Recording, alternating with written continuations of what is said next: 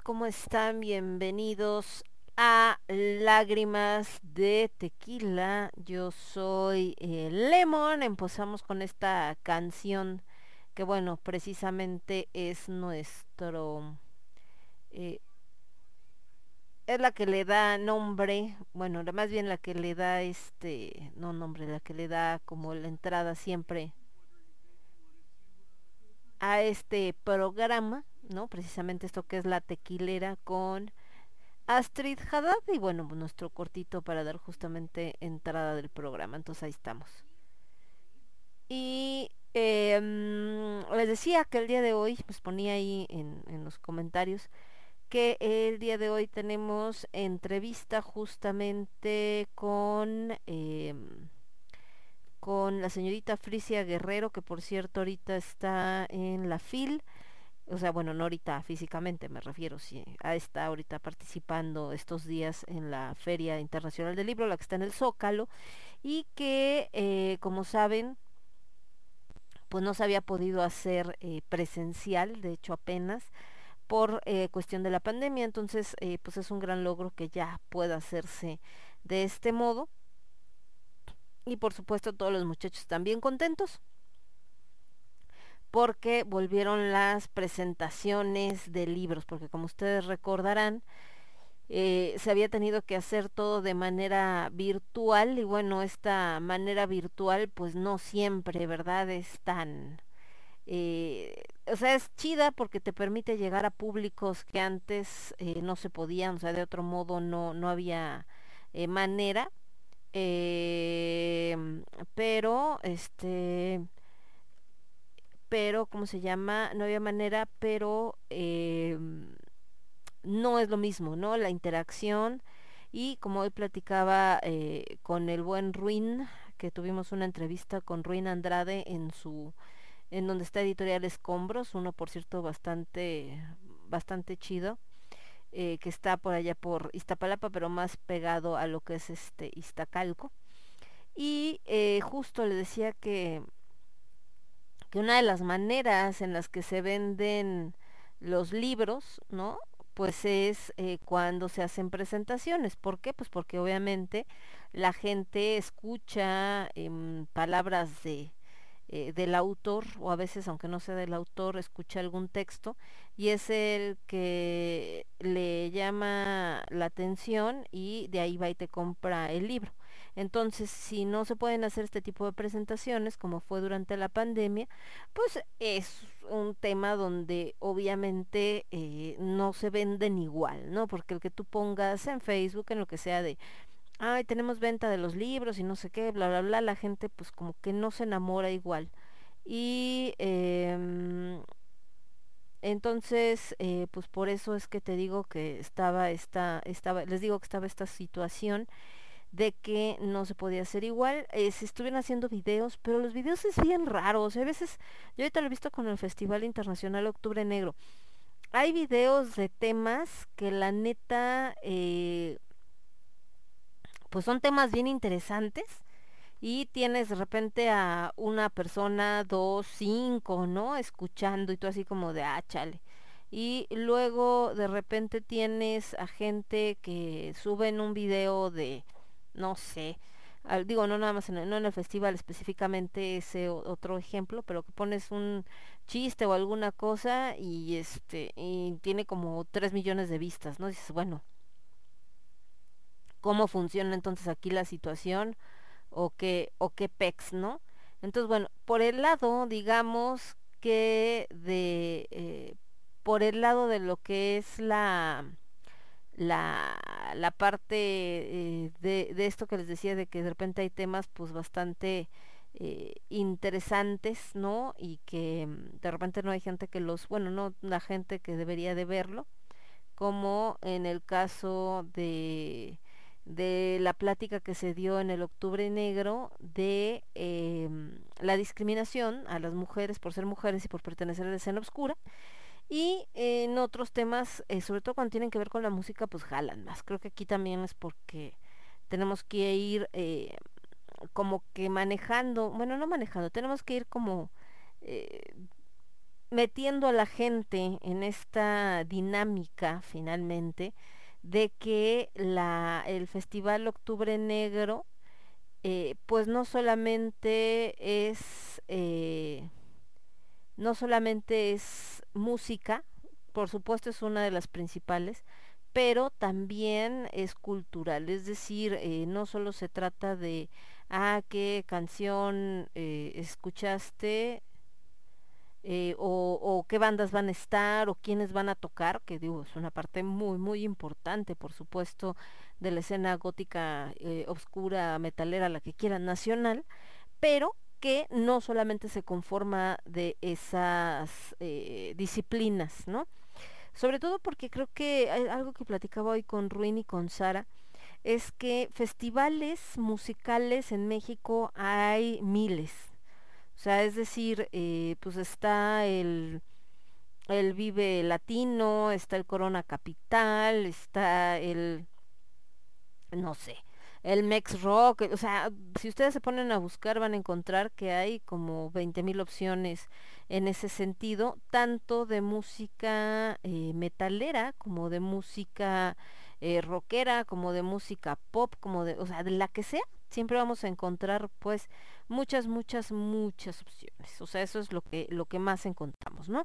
Y en ese tipo de festivales de música, pues está siempre involucrado desde estas eh, productoras, eh, desde estas productoras eh, más, eh, digamos, como independientes o más, más pequeñas, vamos a decirle así, hasta las productoras que son mucho más grandes, llámese Ocesa, ¿no? por mencionar la que tiene prácticamente el monopolio y ellas pues se dedican a eso, a traer grupos musicales, este, no sé, internacionales como Metallica o como cuando hacen también este otro festival que hace Slipknot, donde toca él, por supuesto, la banda, y trae a otras bandas invitadas. Entonces, eh, esos están ahí. Y en el otro que les comentaba justo de en México igual, como en el Vive Latino, como el Corona Capital, etcétera, etcétera, pues también traen un montón de bandas, tanto nacionales como internacionales. Pero festivales culturales como que o son pocos y la gente los tiene como muy marcados que son culturales y ya, ¿no? Como en el caso de eh, como en el caso de lo que es el Cervantino, por decir algo, o los, eh, las jornadas alarconianas. Y creo que esto viene también de que de alguna manera en la cultura, y eso platicábamos hoy, le han puesto como este título nobiliario, es decir, no digo que todos, por supuesto que no. Hay gente que le interesa la cultura y trata de acercarla a las personas y lo hace de una manera bastante exitosa, pero desgraciadamente también tenemos personajes dentro del ámbito de la cultura que eh, sienten como que el saber más que los demás los hace superiores, ¿no? Y entonces están así de, de yo estoy como en otro nivel y casi voltean a ver la gente por encima del hombro. Y cuando hay un evento, una presentación, un festival, habla pensando en festivales de poesía, festivales de literatura en general,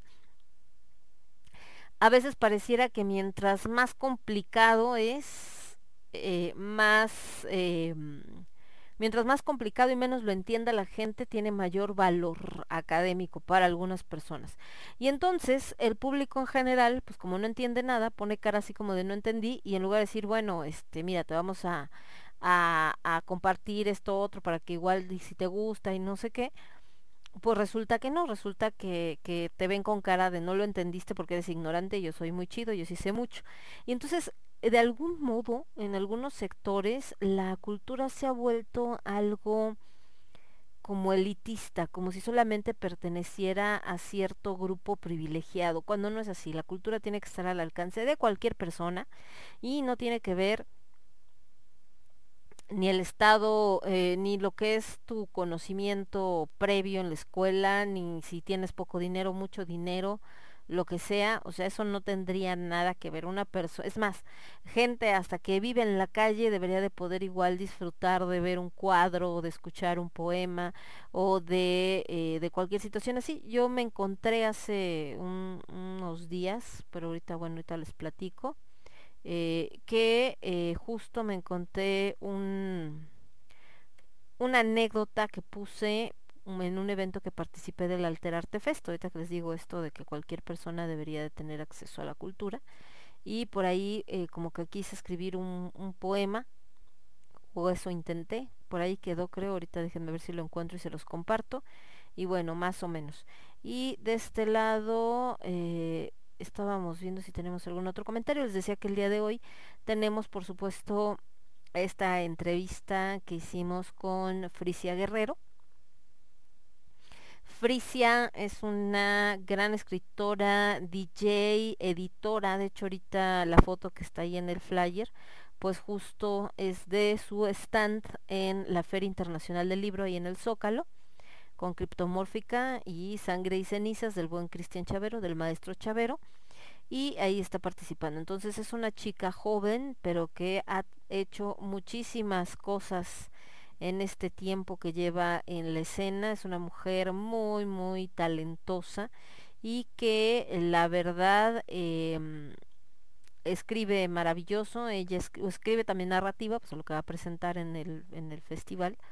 Eh, en este tercer encuentro de eh, literario Letras de Revolución, pero también escribe poesía, ella pues escribe haiku, poesía, este, de una manera muy particular, en fin, tiene un montón de cosas. Entonces, pero ahorita vamos a seguir platicando un poco de lo que hace la señorita Frisia y también para presentarles esta pequeña entrevista que tuvimos con ella. Y platicarles, por supuesto, el día de hoy que estuvimos en una entrevista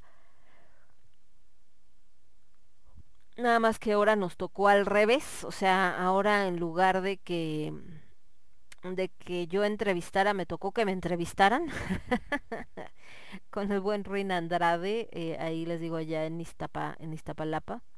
Ahorita les platico. Y qué más, qué más les iba a decir, qué más tuvimos por ahí. Eh, creo que nada más. Y bueno, este, déjenme ver dónde están. Acá están preguntando. Acá de, pueden, ya ven que ya pueden dejarnos algún mensaje o preguntarnos algo o hacer algún comentario a través de Facebook en la página de Radio Estridente o en la de su servidora que estoy como Le, eh, Laura Mónica Rodríguez Mendoza, arroba lemonqe en Twitter y en eh, este, ¿cómo se llama esta cosa? En Instagram estoy como eh, lemon, eh, no bien, sí, lemon, sí, lemon guion bajo ángel diré. Y mm, de este lado déjenme ver qué más tenemos. Ahí está, ahora sí. Me voy de este lado, ahí estamos acá, no, está todo en orden, entonces ahora sí, vámonos con las musicales. Decía, para aquellos que es la primera vez que escuchan eh, Lágrimas de Tequila, que es un programa, musicalmente hablando, es un programa bastante ecléctico. ¿Por qué? Porque eh, no, pues, o sea, como pueden escuchar rock, por supuesto, ¿no? No estamos negados, pero aquí escuchan desde una canción de pop hasta de repente uno de trova, de repente una balada, de repente, eh, no sé, por decirles una de mecano, ¿no? De música de hace mucho, música más moderna. Aquí sí van a encontrar una mezcla bastante variada de música, ¿no? De repente una de José José, de repente una de Alex Sintek, y así nos vamos, que por cierto el pobre Alex Sintek, yo ni supe, ni supe cuál fue el rollo con Alex Sintek, que todo el mundo estaba burlando de él, que por la Cat, supo no sé qué, que creo que hizo la canción de la Cat, supo, no, no tengo idea. Pero la verdad es que él tiene canciones, a mí algunas me gustan, no todas las canciones de Alex Sintek me gustan, eh, no es como que tampoco mi máximo en la vida la música eh, que hace, pero sí reconozco que tiene algunas bastante icónicas y que la verdad sí me laten, ¿no? O sea, la neta sí sí me laten, pero eh, hasta ahí, ¿no? Vamos a ir con algo acá, como precisamente esto que les decía mezclado, con algo de Alex Sinta que se llama Sexo, Pudor y Lágrimas, una canción bastante antigua, ¿no? Que era el tema de una película del mismo nombre, que también se hizo del cine nacional, cuando se hizo cine mexicano vamos a decir, relativamente moderno y que tuvo una época bastante dorada. Y después nos vamos con Madonna, con la reina Madonna, esto que se llama Die Another Day, de la película de James Bond, bueno, de una de las películas de James Bond. Y regresamos. Yo soy Lemón, esto es Lágrimas de Tequila, lo escuchas únicamente a través de Radio Estridente. Volvemos. Somos ruido. Somos estridente. Somos estridente. Tan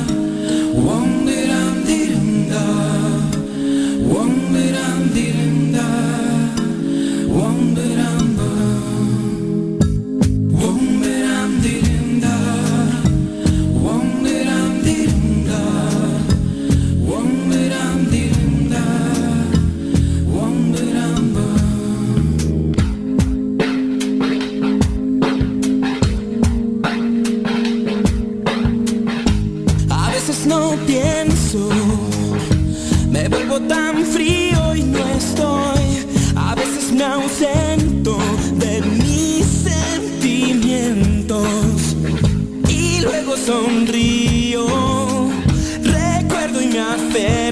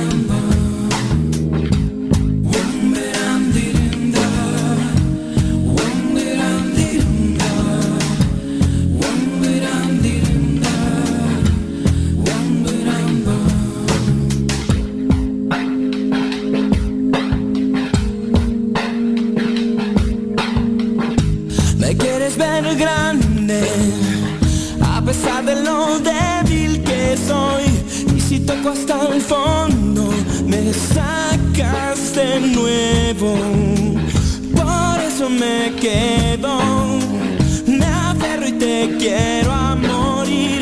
Por eso aquí adentro tú estás todo el tiempo viviendo del sur.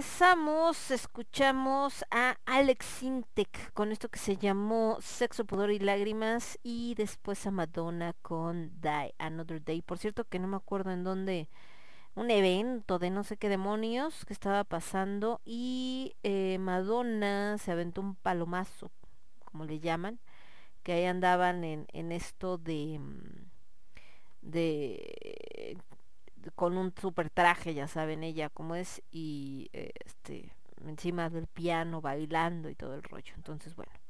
De este lado déjenme ver qué más nos decían. Acá foto de Festival Octubre Negro. Es que recuerden que sigue el festival y que ha habido bastantes eventos. Hoy me preguntaba Ruin precisamente que cómo que cómo va el festival, que qué falta y cómo está todo este rollo. Le platicaba que bueno, el viernes, como ustedes saben, el viernes de la semana pasada, bueno, no, antepasada, ¿no? Sí, de la semana antepasada, de la semana, ya, ya vamos dos semanas, qué rápido. De la semana antepasada eh, fue el concierto de inauguración con Anavanta Yuboni Ersebet. Después, al siguiente lunes, que fue ahora sí el lunes de la semana pasada, o sea, de este lunes hace ocho días, fue la conferencia eh, de la discriminación de la mujer por ser mujer y por pertenecer a la escena oscura. Y al día siguiente, que fue el 5, eh, fue la conferencia de la maestra María del Ángel Monterrosa sobre la, el brevario, sobre la historia de la escena oscura, que también estuvo bastante interesante. Después el miércoles fue la masterclass de Cristian Chavero, no Cristian Chavero de Sangre y Cenizas, otro Cristian Chavero, y donde presentó eh, esto de cómo hacer eh, presentaciones musicales en streaming y presenciales, o sea, cómo se ha ido haciendo este cambio, ¿no? El jueves 7 se inauguró la exposición Dualidad entre la luz y la oscuridad de em, que organizó Antonio Fabela, pero donde hay presentes pues varios eh, expositores, muchísimos, ¿no? Entre ellos, bueno, principal Marta Chapa como invitada especial junto con Sebastián, de hecho en la Fundación Sebastián es donde está, hasta el 7 de noviembre, de hecho. Por ahí alguien preguntaba que que, que cómo era para entrar, pues simple, llegan ahí a donde está la, la sala, ¿no? De, de exposiciones en la Fundación Sebastián y obviamente la puerta no está abierta de par en par, ¿no? Entonces tienen que tocar el timbre, ya les abren y ya pueden entrar a ver la exposición sin ningún problema. Después, el sábado, que les platicaba yo en el quinto elemento, justo, tuvimos eh, todo el día de teatro independiente, que fue eh, tres obras y la proyección de un cortometraje junto con el homenaje de Patricia Reyes Espíndola. Primero presentamos, presentamos lo que la pandemia se llevó, después y el cangrejo resultó no ser inmortal y por supuesto lo que fue eh, eh, eh, eh, Los Sánchez. Las tres las pueden ver sin ningún problema en, en la página. Ahí se quedaron grabadas, le ponen en la parte donde dice videos y la pueden disfrutar, ¿no? Entonces si no la vieron, no hay pretexto de, ah, ya no la vi, pero la quisiera ver, bueno, ahí la pueden ver sin ningún problema. Después, el día de hoy, de hecho, fue la presentación de dos libros eh, que hace rato apenas estaban terminando con la transmisión, de hecho creo que por ahí andaban todavía, y que por lo visto también se pusieron bastante chidas y bastante interesantes. Eh, de, el día viernes, este viernes, es el encuentro de guitarristas, donde está entre varios, está por ejemplo Elizabeth Chemberi, está Roy Gama Sexto, está Julio Revueltas, Rafael Flores Melgarejo, eh, entonces ahí van a estar también, esto es en el Dada X, y el miércoles, no es cierto, el sábado 16, perdón, viene el evento por la discapacidad con el Circo Inclusivo México, con Ventus Danza Aérea, con Guillermo Maciel y con José Guadalupe Torreblanca.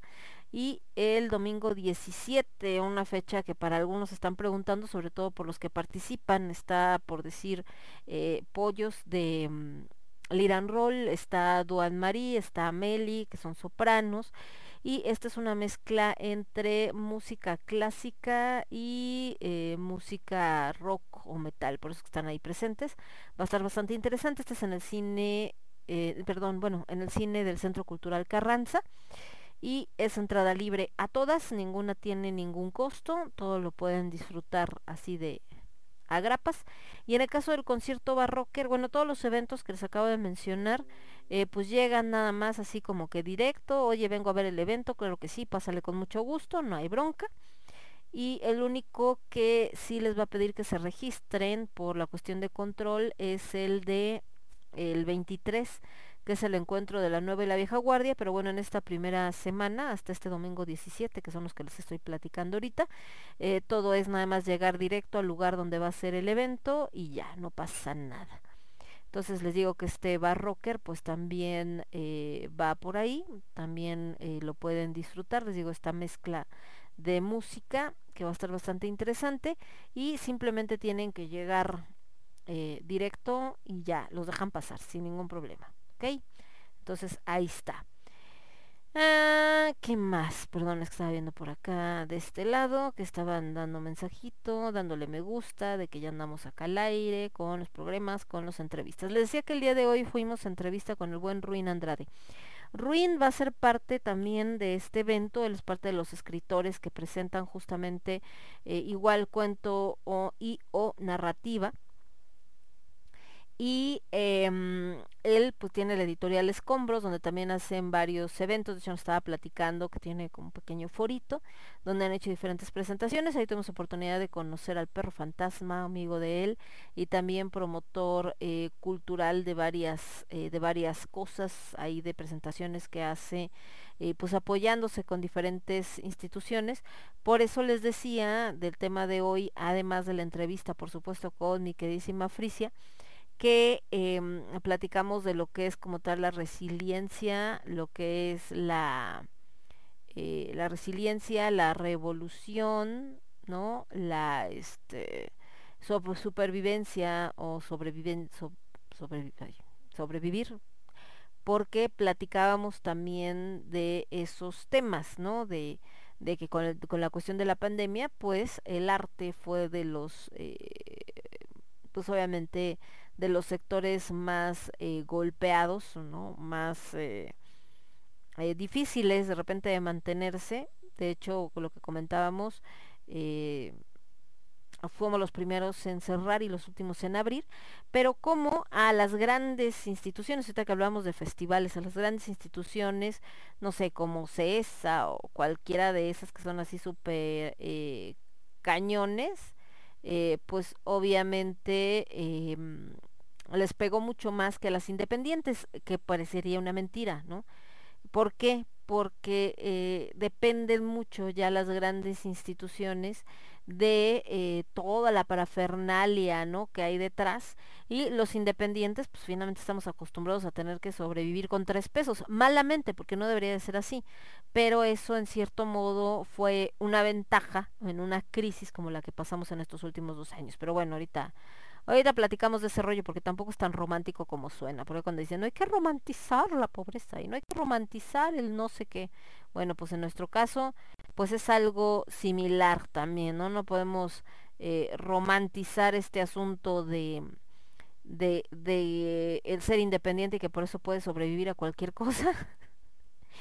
porque también tiene una gran desventaja, pero eso luego lo platicamos. Vámonos con más música primero y regresamos para presentar eh, la entrevista con la señorita Frisia, pero nos vamos a ir primero con música. Me voy con esta canción de Joaquín Sabina, que híjole, se siente tan cercana porque ya no estoy tan lejos de los 40 y 10, así se llama a mis 40 y 10. ¿Por qué digo que ya no estoy tan lejos? Porque este año, en poquito más de un mes, estamos a 12 de octubre, yo cumplo años el 19 de noviembre, entonces me faltan pues, prácticamente un mes con siete días, o sea, un mes y una semana. Cumplo 47 años, entonces ya no estoy tan lejos de los 40 y 10.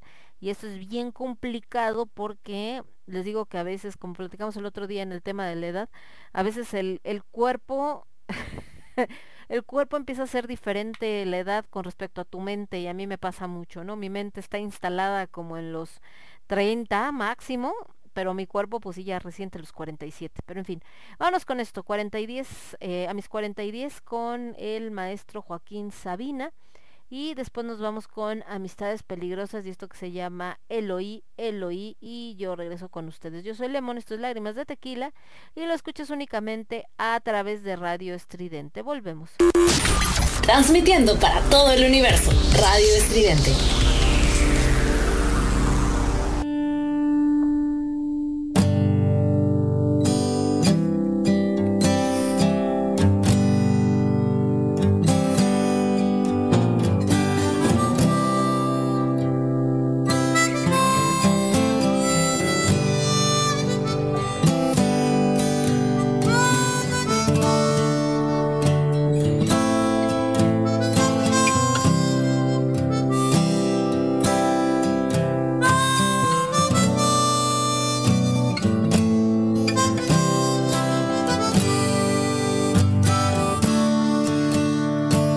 Mis 40 y 10, 49 dicen que aparento. Más antes que después de enfrentarme al delicado momento de empezar a pensar en recogerme, de sentar la cabeza. De resignarme a dictar testamento, perdón por la tristeza, para que mis allegados, condenados a un ingrato futuro, no sufran lo que he sufrido, he decidido no dejarles ni un duro. Solo derechos de amor, un siete en el corazón y un mar de dudas. A condición de que no los malvendan en el rastro mis viudas. Y cuando a mi rocío les cueza el alma y pase la varicela, y un rojo escalofrío marque la edad del pavo de mi Carmela. Tendrán un mal ejemplo, un julajón y un d'Artagnan que les ladre. Por cada beso que les regateó el fanfarrón de su padre. pero sin prisas, que a las misas de requiem nunca fui aficionado.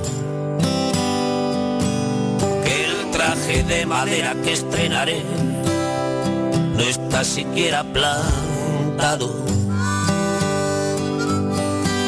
Que el cura que ha de darme la extrema unción no es todavía monaguillo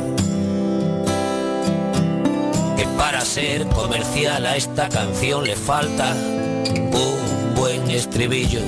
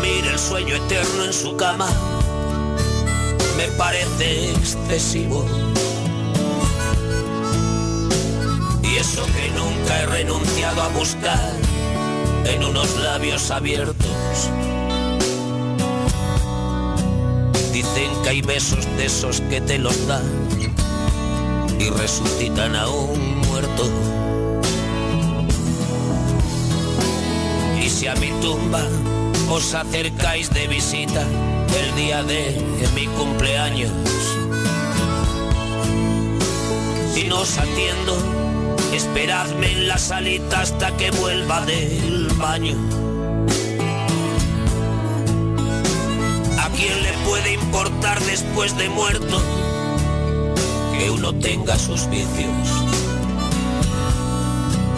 El día del juicio final puede que Dios sea mi abogado de oficio.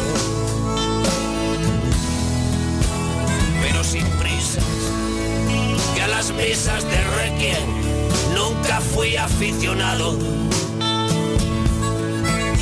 El traje de madera que estrenaré no está siquiera plantado. Que ha de darme la extrema unción no es todavía monaguillo. Que para ser comercial a esta canción le falta un buen estribillo.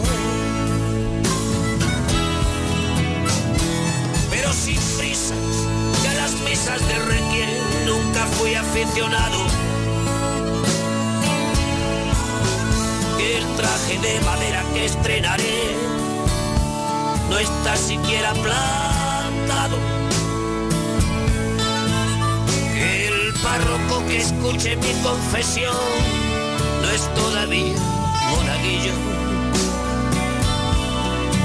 Que para ser comercial a esta canción le falta un buen estribillo. Pero sin prisas, que a las misas de Requiem nunca fui aficionado. Que el traje de madera que estrenaré no está siquiera probado. Que el párroco que escuche mi confesión no es todavía monaguillo. Que para ser comercial a esta Somos canción Somos estridente.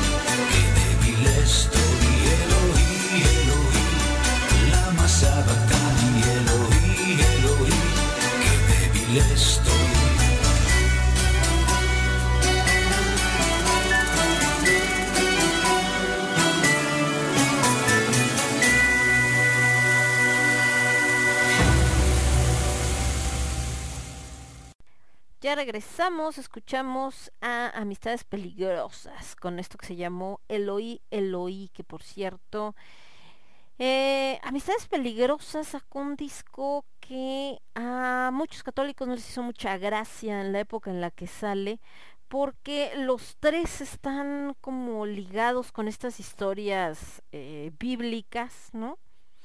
Eh, y entre ellas, bueno, esto de Eloí, Eloí, lama sabactani, literal eh, significa Dios porque me has abandonado, y hace referencia al momento en el que Cristo está en la cruz y eh, le habla a su padre, a Dios, para decirle, pues qué pex, ¿no? O sea, yo cumplí con todo lo que tú dijiste que yo tenía que hacer y me estás abandonando ante el sufrimiento. Entonces, bueno, hace referencia a ese tema, que por cierto hoy vi una aberración de lo puso un amigo y lo entiendo porque es su creencia pero sí se me hizo una aberración eh, no lo escribió él lo está compartiendo de alguien más de este rollo que traen con el tema de la hispanidad no y de que si los eh, españoles eh, son saqueadores y, este, y vinieron a destruir la civilización etcétera. Y bueno este rollo que traen de que de que no que que fue una fusión de culturas y que eh, en lugar de tener, de hacer sacrificios eh, humanos a los dioses, nos trajeron a un dios que dio en sacrificio a su hijo. Entonces, ¿por qué digo aberración? Porque juzgar a otra religión en base a la tuya, la que sea, ¿eh? No hablo nada más de la religión católica. A mí se me hace una aberración. O sea, comparar el Islam con la religión católica o la religión católica con la judía o la religión judía con una religión pagana o la religión pagana eh, con el budismo o el budismo con el hinduismo. O sea cualquier comparación de una religión con otra eh, tratando de determinar cuál es mejor o cuál eh, es más válida se me hace se me hace ilógico no ¿por qué? porque al final son creencias. Entonces si yo eh, un ejemplo muy simple, si yo hablo de la carne de cerdo, ¿no? Entonces, por ejemplo, eh, para mí que soy, vamos a decir, un católico, le vas a decir de la carne de cerdo, oye, échate un taco de carnitas, y va a decir, ah, órale, va, ¿no? A menos que sea vegano o cualquier cosa, pero en general, no, sí, va, órale, chido, me la echo.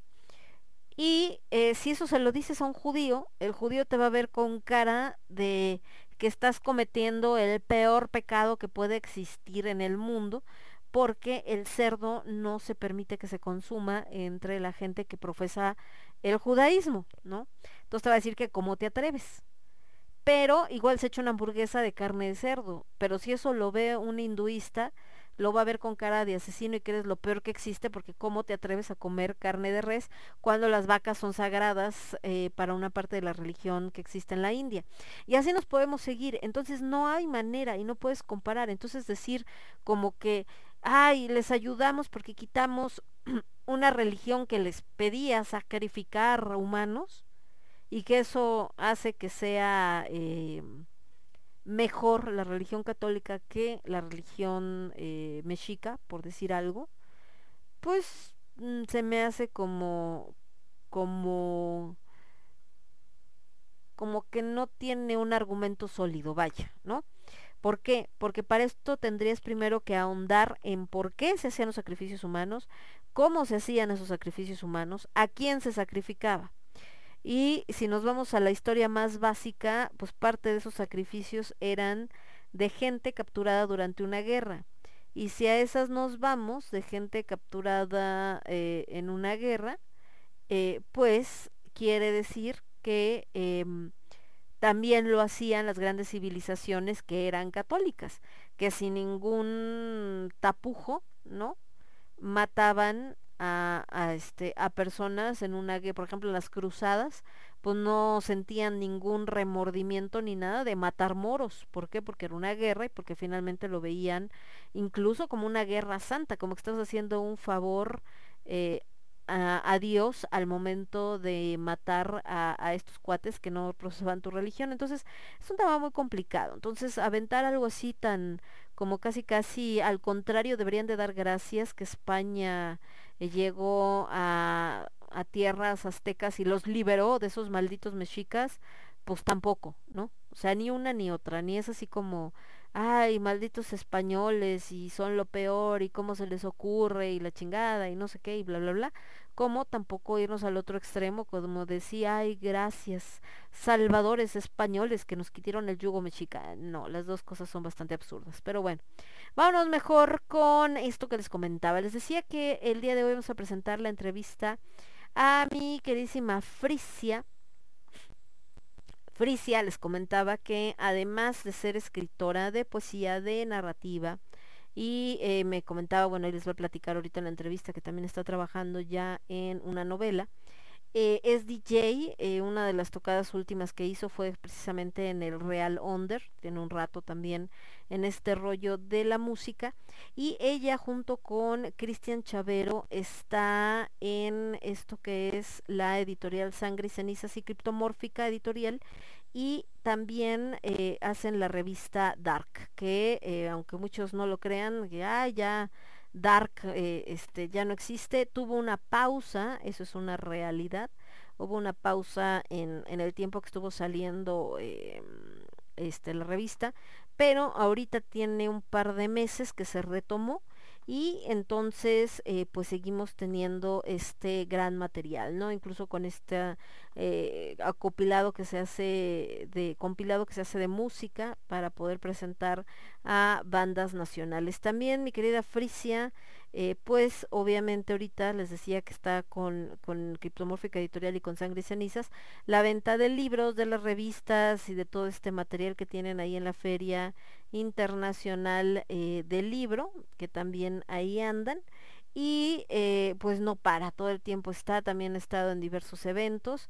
eh, desde que yo la conozco, pues me ha tocado escucharla, leer sobre todo su poesía en eventos tanto en la UTA como en el ONDER, como en muchos más. Entonces, bueno, ahí por supuesto les decía que la pueden encontrar. Y em, y pues ha hecho muchas cosas más que ahorita nos platica. Eh, de las preguntas eh, que yo le hacía a la señorita Frisia, pues primero estaba esto de que nos contara un poquito más de ella, ¿no? Sabemos quién es, sabemos qué hace, pero algo más que quisiera decirnos de su persona. Y después le preguntamos que qué es lo que nos iba a presentar en este, en este evento de, de narrativa y cuento del tercer encuentro literario de Letras de Revolución, porque Frisia normalmente la conocemos por la poesía, lo que les comentaba, ¿no? Y de hecho, pues lo que son poemarios, muchos los que nos ha, ha- que tiene a la venta y demás, pero eh, pues esta otra parte o esta otra labor como como cuentista o como narradora, pues no la conocemos tanto. Y bueno, esto es la primero de lo que nos dice. Entonces vamos primero con su presentación y después con lo que nos dice acerca de qué es lo que nos va a presentar en este tercer encuentro de eh, literario de letras de revolución. Primero que eh, muchas gracias por la presentación y quisiera complementar que este año y el anterior he estado desarrollando un poco más la parte de la pintura, que es eh, ya lo que estoy haciendo de manera más atenta. Eh, comencé en el 2018 con el maestro Javier Avilés y a la fecha pues sigo por mi cuenta eh, trabajando en ese en esa parte de la creación plástica. Bueno, entonces como verán, acá también parte de lo que nos platica mi querida Frisia es que no solamente está haciendo lo de DJ, lo de edi- editar libros, la revista, la parte de la poesía, la parte de la narrativa, eh, sino también ahora está incursionando en la pintura, lo cual nos parece maravilloso. Y bueno, le preguntamos, como les comentaba antes de esta primera intervención, qué es lo que nos va a presentar en este tercer encuentro de Letras de Revolución. En cuanto a lo que voy a presentar el día 21 de octubre del presente en la Biblioteca Vasconcelos, Eh, respondiendo a la convocatoria y a la petición eh, del festival, voy a tratar al respecto de la pandemia, una suerte de, vivencia, de anécdota eh, de lo que me ha ocurrido durante este tiempo en lo personal y bueno, también de lo que percibo e interpreto de lo que está pasando globalmente. Y al respecto justamente de esto que tiene que ver con el rollo de, del COVID, la pandemia y este año y medio que llevamos prácticamente detenidos, ¿no? Y que dejamos de hacer muchas cosas, que para muchas personas res- representó un gran cambio, para otras uno no tan drástico, etcétera. Le preguntábamos a Frisia quién era Frisia Guerrero antes de la pandemia, quién es Frisia Guerrero hoy después de la pandemia, si realmente hubo un cambio, si no cambió nada o cómo fue que vivió este periodo donde hemos estado eh, pues entre aislados a la expectativa, temerosos, en fin, con todas estas cosas que gente que se dedicó eh, pues más a crear, como hoy nos platicaba Ruin, ¿no? Que muchos proyectos que de repente surgieron durante la pandemia, también Sara nos comentaba, y eh, otras personas que dicen, no, la neta no cambió nada, la neta eh, casi casi yo ya era antisocial antes de, de la pandemia y pues ahora igual, o sea, simplemente no salí de mi casa y ya, otras personas que sí les afectó muchísimo, incluso atentando contra su salud mental. Entonces, esto es lo que nos contesta Frisia precisamente a este respecto. ¿Qué es lo que cambió o qué es lo que no cambió con ella en este tiempo de pandemia? Aspecto que yo noto eh, respecto a quién era antes y quién soy ahora, o bueno, quién estoy siendo, eh, creo que tiene que ver con la paciencia, que justamente en cuanto a lo creativo, en cuanto a la parte de, de hacer, de producir textos o libros, eh, yo era más impaciente. Entonces, eh, bueno, se notó a lo mejor en, en el momento en el que saqué seis libros de golpe. Eh, pues bueno, ahora creo que pues justamente debo tiempo a los textos mm, y a mí misma para pues generar un mejor producto en parte y eh, pues desarrollar esta parte de la paciencia que me cuesta un poco de trabajo a veces ser muy paciente. Y bueno, también le preguntábamos a Frisia que además de esto que nos comenta precisamente cómo cambió su visión en el tema de la pandemia, habla ella de la paciencia, creo que es bien importante. Eh, hay mucha gente que cambiaron completamente sus hábitos porque a todos nos rompió de una u otra manera la estructura de lo que conocíamos, de quién éramos, dónde estábamos, lo que sabíamos, etcétera. Entonces, así como dice Frisia que ella pues era muy impaciente y ahorita con esto de la pandemia pues tuvo que aprender a ser un poco más paciente o al menos eh, entender que a lo mejor las cosas no iban a suceder al ritmo que ella quería. Eh, creo que a muchos eh, que somos muy desorganizados, como yo, y que platicaba también con Ruin, que le decía que no sé si es una característica a veces de ciertos creativos que seamos un verdadero desmadre en cuanto a organización. Ojo, no para lo que ves hacia afuera, porque él también me decía que por el trabajo que él realiza, eh, le tiene que cumplir con ciertos lineamientos y que le costó trabajo acostumbrarse, pero sin embargo, pues lo sigue, ¿no? O sea, o sea, tiene que ser ordenado en la chamba. A mí me pasa exactamente lo mismo. Yo soy un desmadre, mi casa está de cabeza, siempre he sido un desastre en ese, en ese tenor, mi madre se los podrá confirmar. Pero en cuestiones de trabajo, por el trabajo que en algún momento realizaba en la parte de alimentos, que son estas auditorías de seguridad alimentaria, tienes que ser organizado y en el tema del teatro también. De hecho, mis actores a veces me alucinan porque eh, soy de las que no, eso no va ahí, no, esto va en esta caja. Y ahora ya de plano, ya ni siquiera les digo, ya me llegan y me preguntan, Lemon, ¿dónde guardo el vestuario de tal? Lemon, ¿dónde guardo la utilería? Lemon, ¿dónde guardo tal? Porque les digo que en eso sí soy súper ordenada, todo lo que no soy ordenada en mi vida personal. Lo tengo el orden en la, en la parte laboral, pero bueno. Y volviendo, les decía que bueno, pues esto por lo que comentaba Frisia de cómo fue cambiando su percepción y de ahí que también nos habla de que lo que va a presentar ahora en, en el 21 de octubre en la biblioteca eh, Vasconcelos como parte del tercer encuentro eh, literario de Letras de Revolución es justamente eso, o sea, muchas eh, reflexiones o narración de cosas que pasaron durante la pandemia o que le todo este tema de la pandemia. Y le decimos que aparte de eso, ¿no? De, pues, de estas enseñanzas, de estos cambios, de esta eh, visión diferente por, por esto que vivimos, ¿qué es lo que en este momento anda haciendo Frisia Guerrero? ¿Qué, qué actividades o qué proyectos son los que tienen puerta y qué podemos ver de su trabajo? Cuanto al trabajo, estoy elaborando una novela de temática vampírica y bueno, ahí se ve reflejado un poco este lado de la paciencia que he tenido que tener para hacer y revisar los textos. No estoy segura de estrenarla el siguiente octubre, que estamos pues eh, pe- pensando que se hará nuevamente la Feria Internacional del Libro en el Zócalo el año que entra y pues bueno, el gran escaparate y medio para llegar a más lectores. Sin embargo, eh, pues para el posterior, al 2022, yo creo que ya tiene que estar forzosamente o bueno, es como la expectativa. Entonces, como les comentaba, nos platicaba Frisia que eh, justo su idea es empezar a trabajar en novela. Creo que eh, algo muy importante con los escritores en general y que lo descubrimos, lo platicábamos con Sara eh, hoy que estamos ahí con Ruin, es que em, quizá estamos muy acostumbrados, sobre todo en la escena oscura, a ver más poetas, o sea, casi siempre vemos a los autores y es lectura de poesía. Ya hay un evento, por ejemplo, como el que se hace en el Onder los miércoles y normalmente lo que se presenta es poesía, ¿no?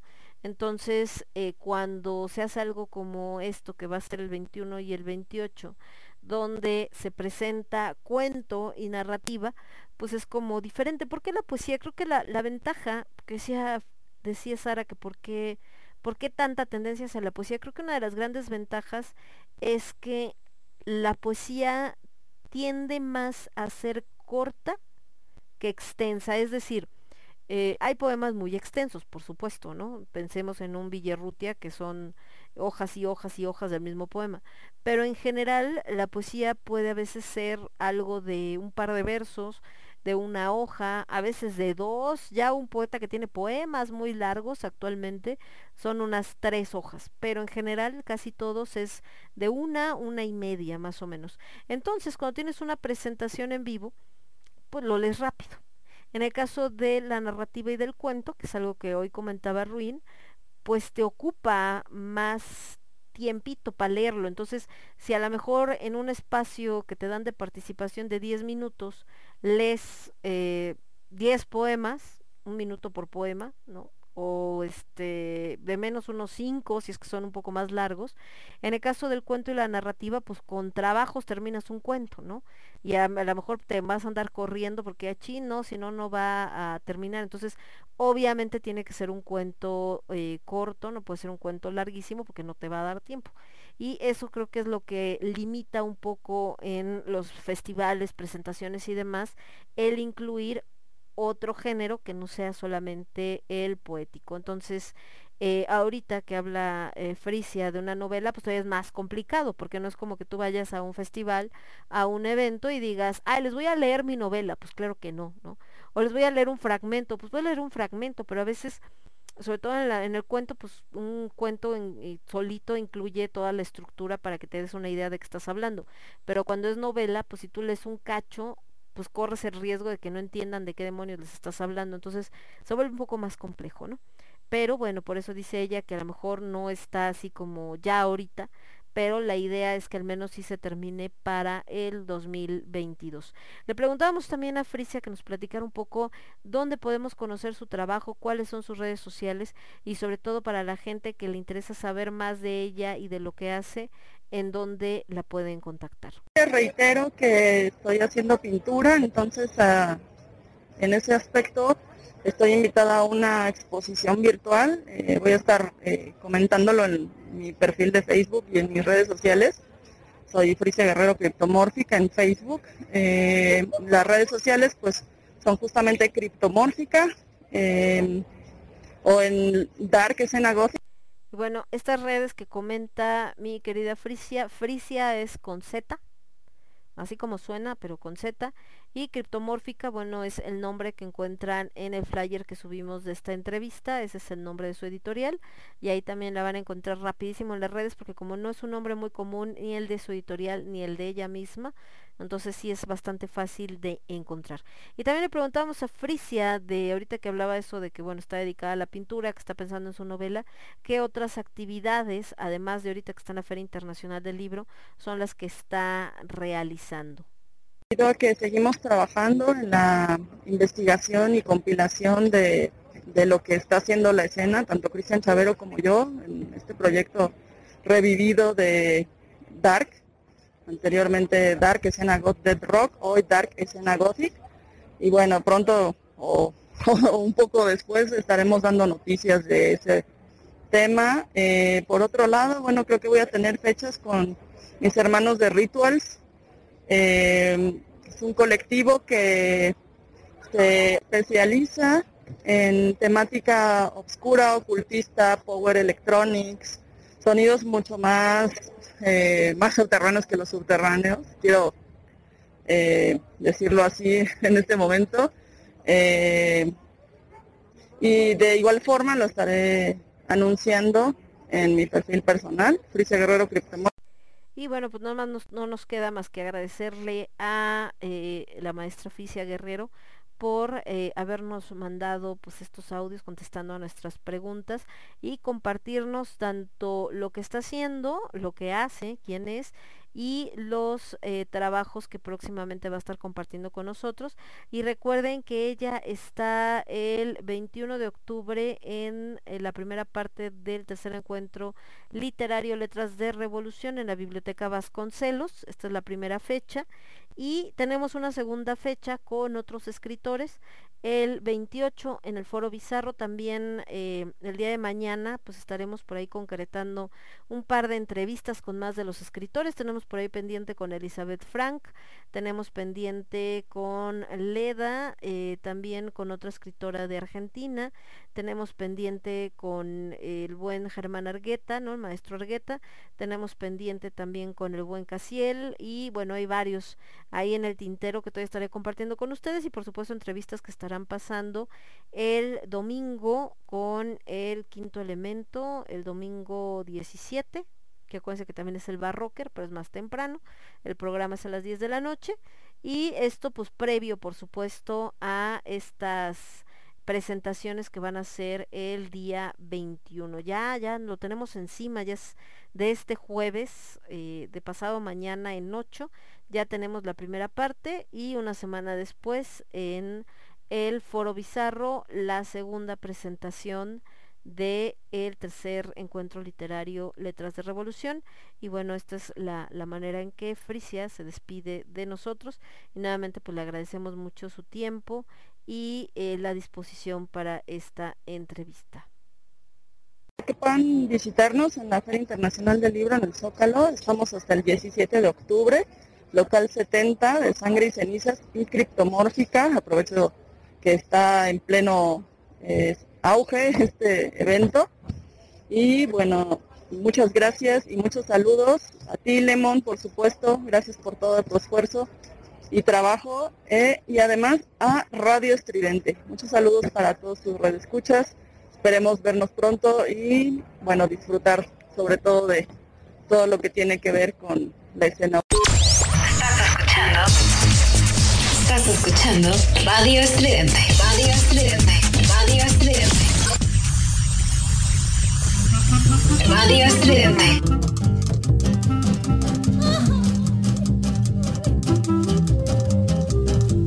Soy un pobre venadito que habito en la serranía.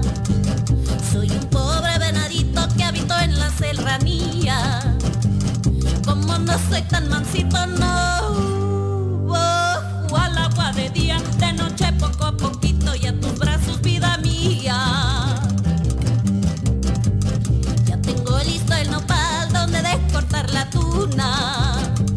Y ya tengo listo el nopal donde descortar la tuna.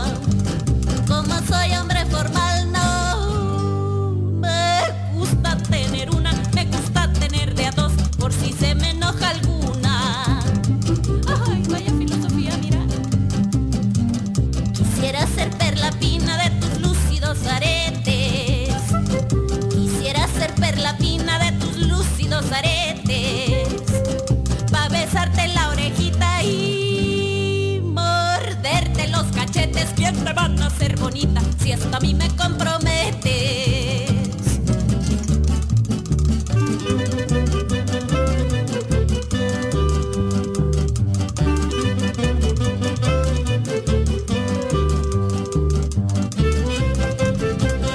Somos ruido.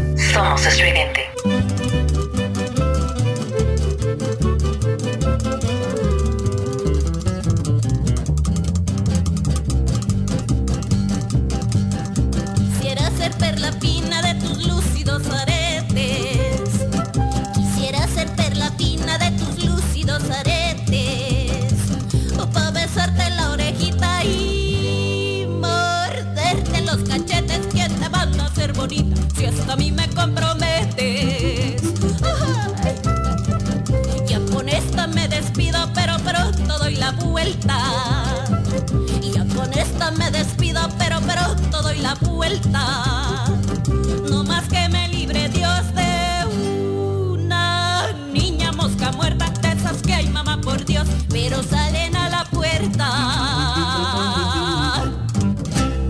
Dos y tres y cuatro y ya.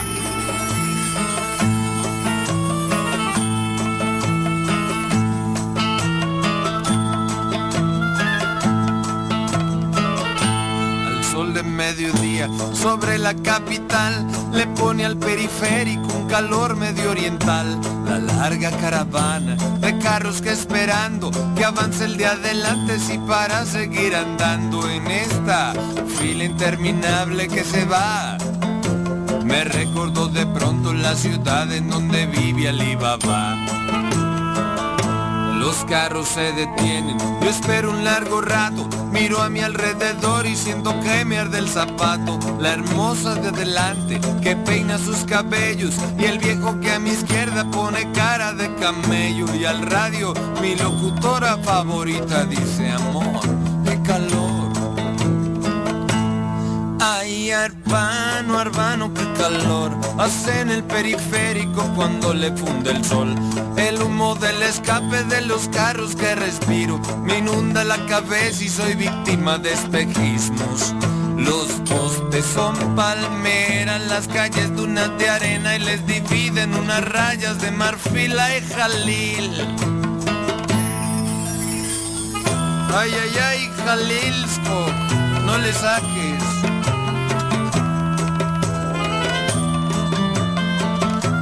Somos ruido. Somos estridente.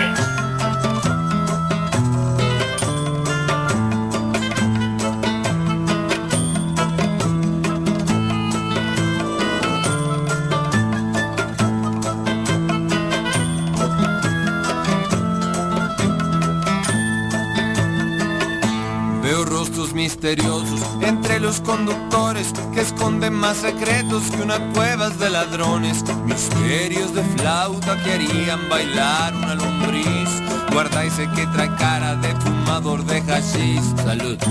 No, hashish. Salud, Benson. Gracias. De nada, hermano. Porque ahí hay mercaderes que ofrecen convenientes y exóticos objetos y aromas del Medio Oriente. Y aquí los mercaderes rematan abundantes mercancía y contrabandos de sus puestos ambulantes. Entre este olor y gente que camina bajo el sol, bajo el sol. Ay, hermano, hermano, qué calor le funde el sol. Los carros no caminan y siento el aliento seco. No aguanto ni la ropa, ni la espera, ni el asiento. La larga caravana de carros que esperando que avance el de adelante sin para seguir andando y subiendo lentamente. Las dunas de concreto, el tráfico del viernes y el calor del pavimento de estos días de abril. Ah, Ay, qué días de abril. Ay, alá, alá, alá, alá, alá, alá. Y échale Jalil. Ándale, corre y ve por las bailarías pa' que me den el caderas al ritmo de chuca chuca. Uh.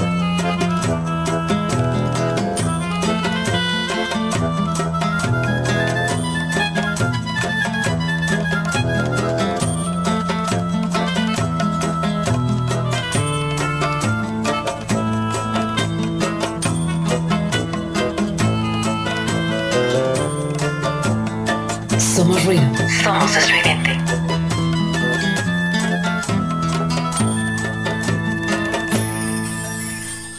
Ya regresamos, escuchamos, pues bueno, esta entrevista con eh, Frisia Guerrero, que va a participar en este tercer encuentro literario de letras de reevolución.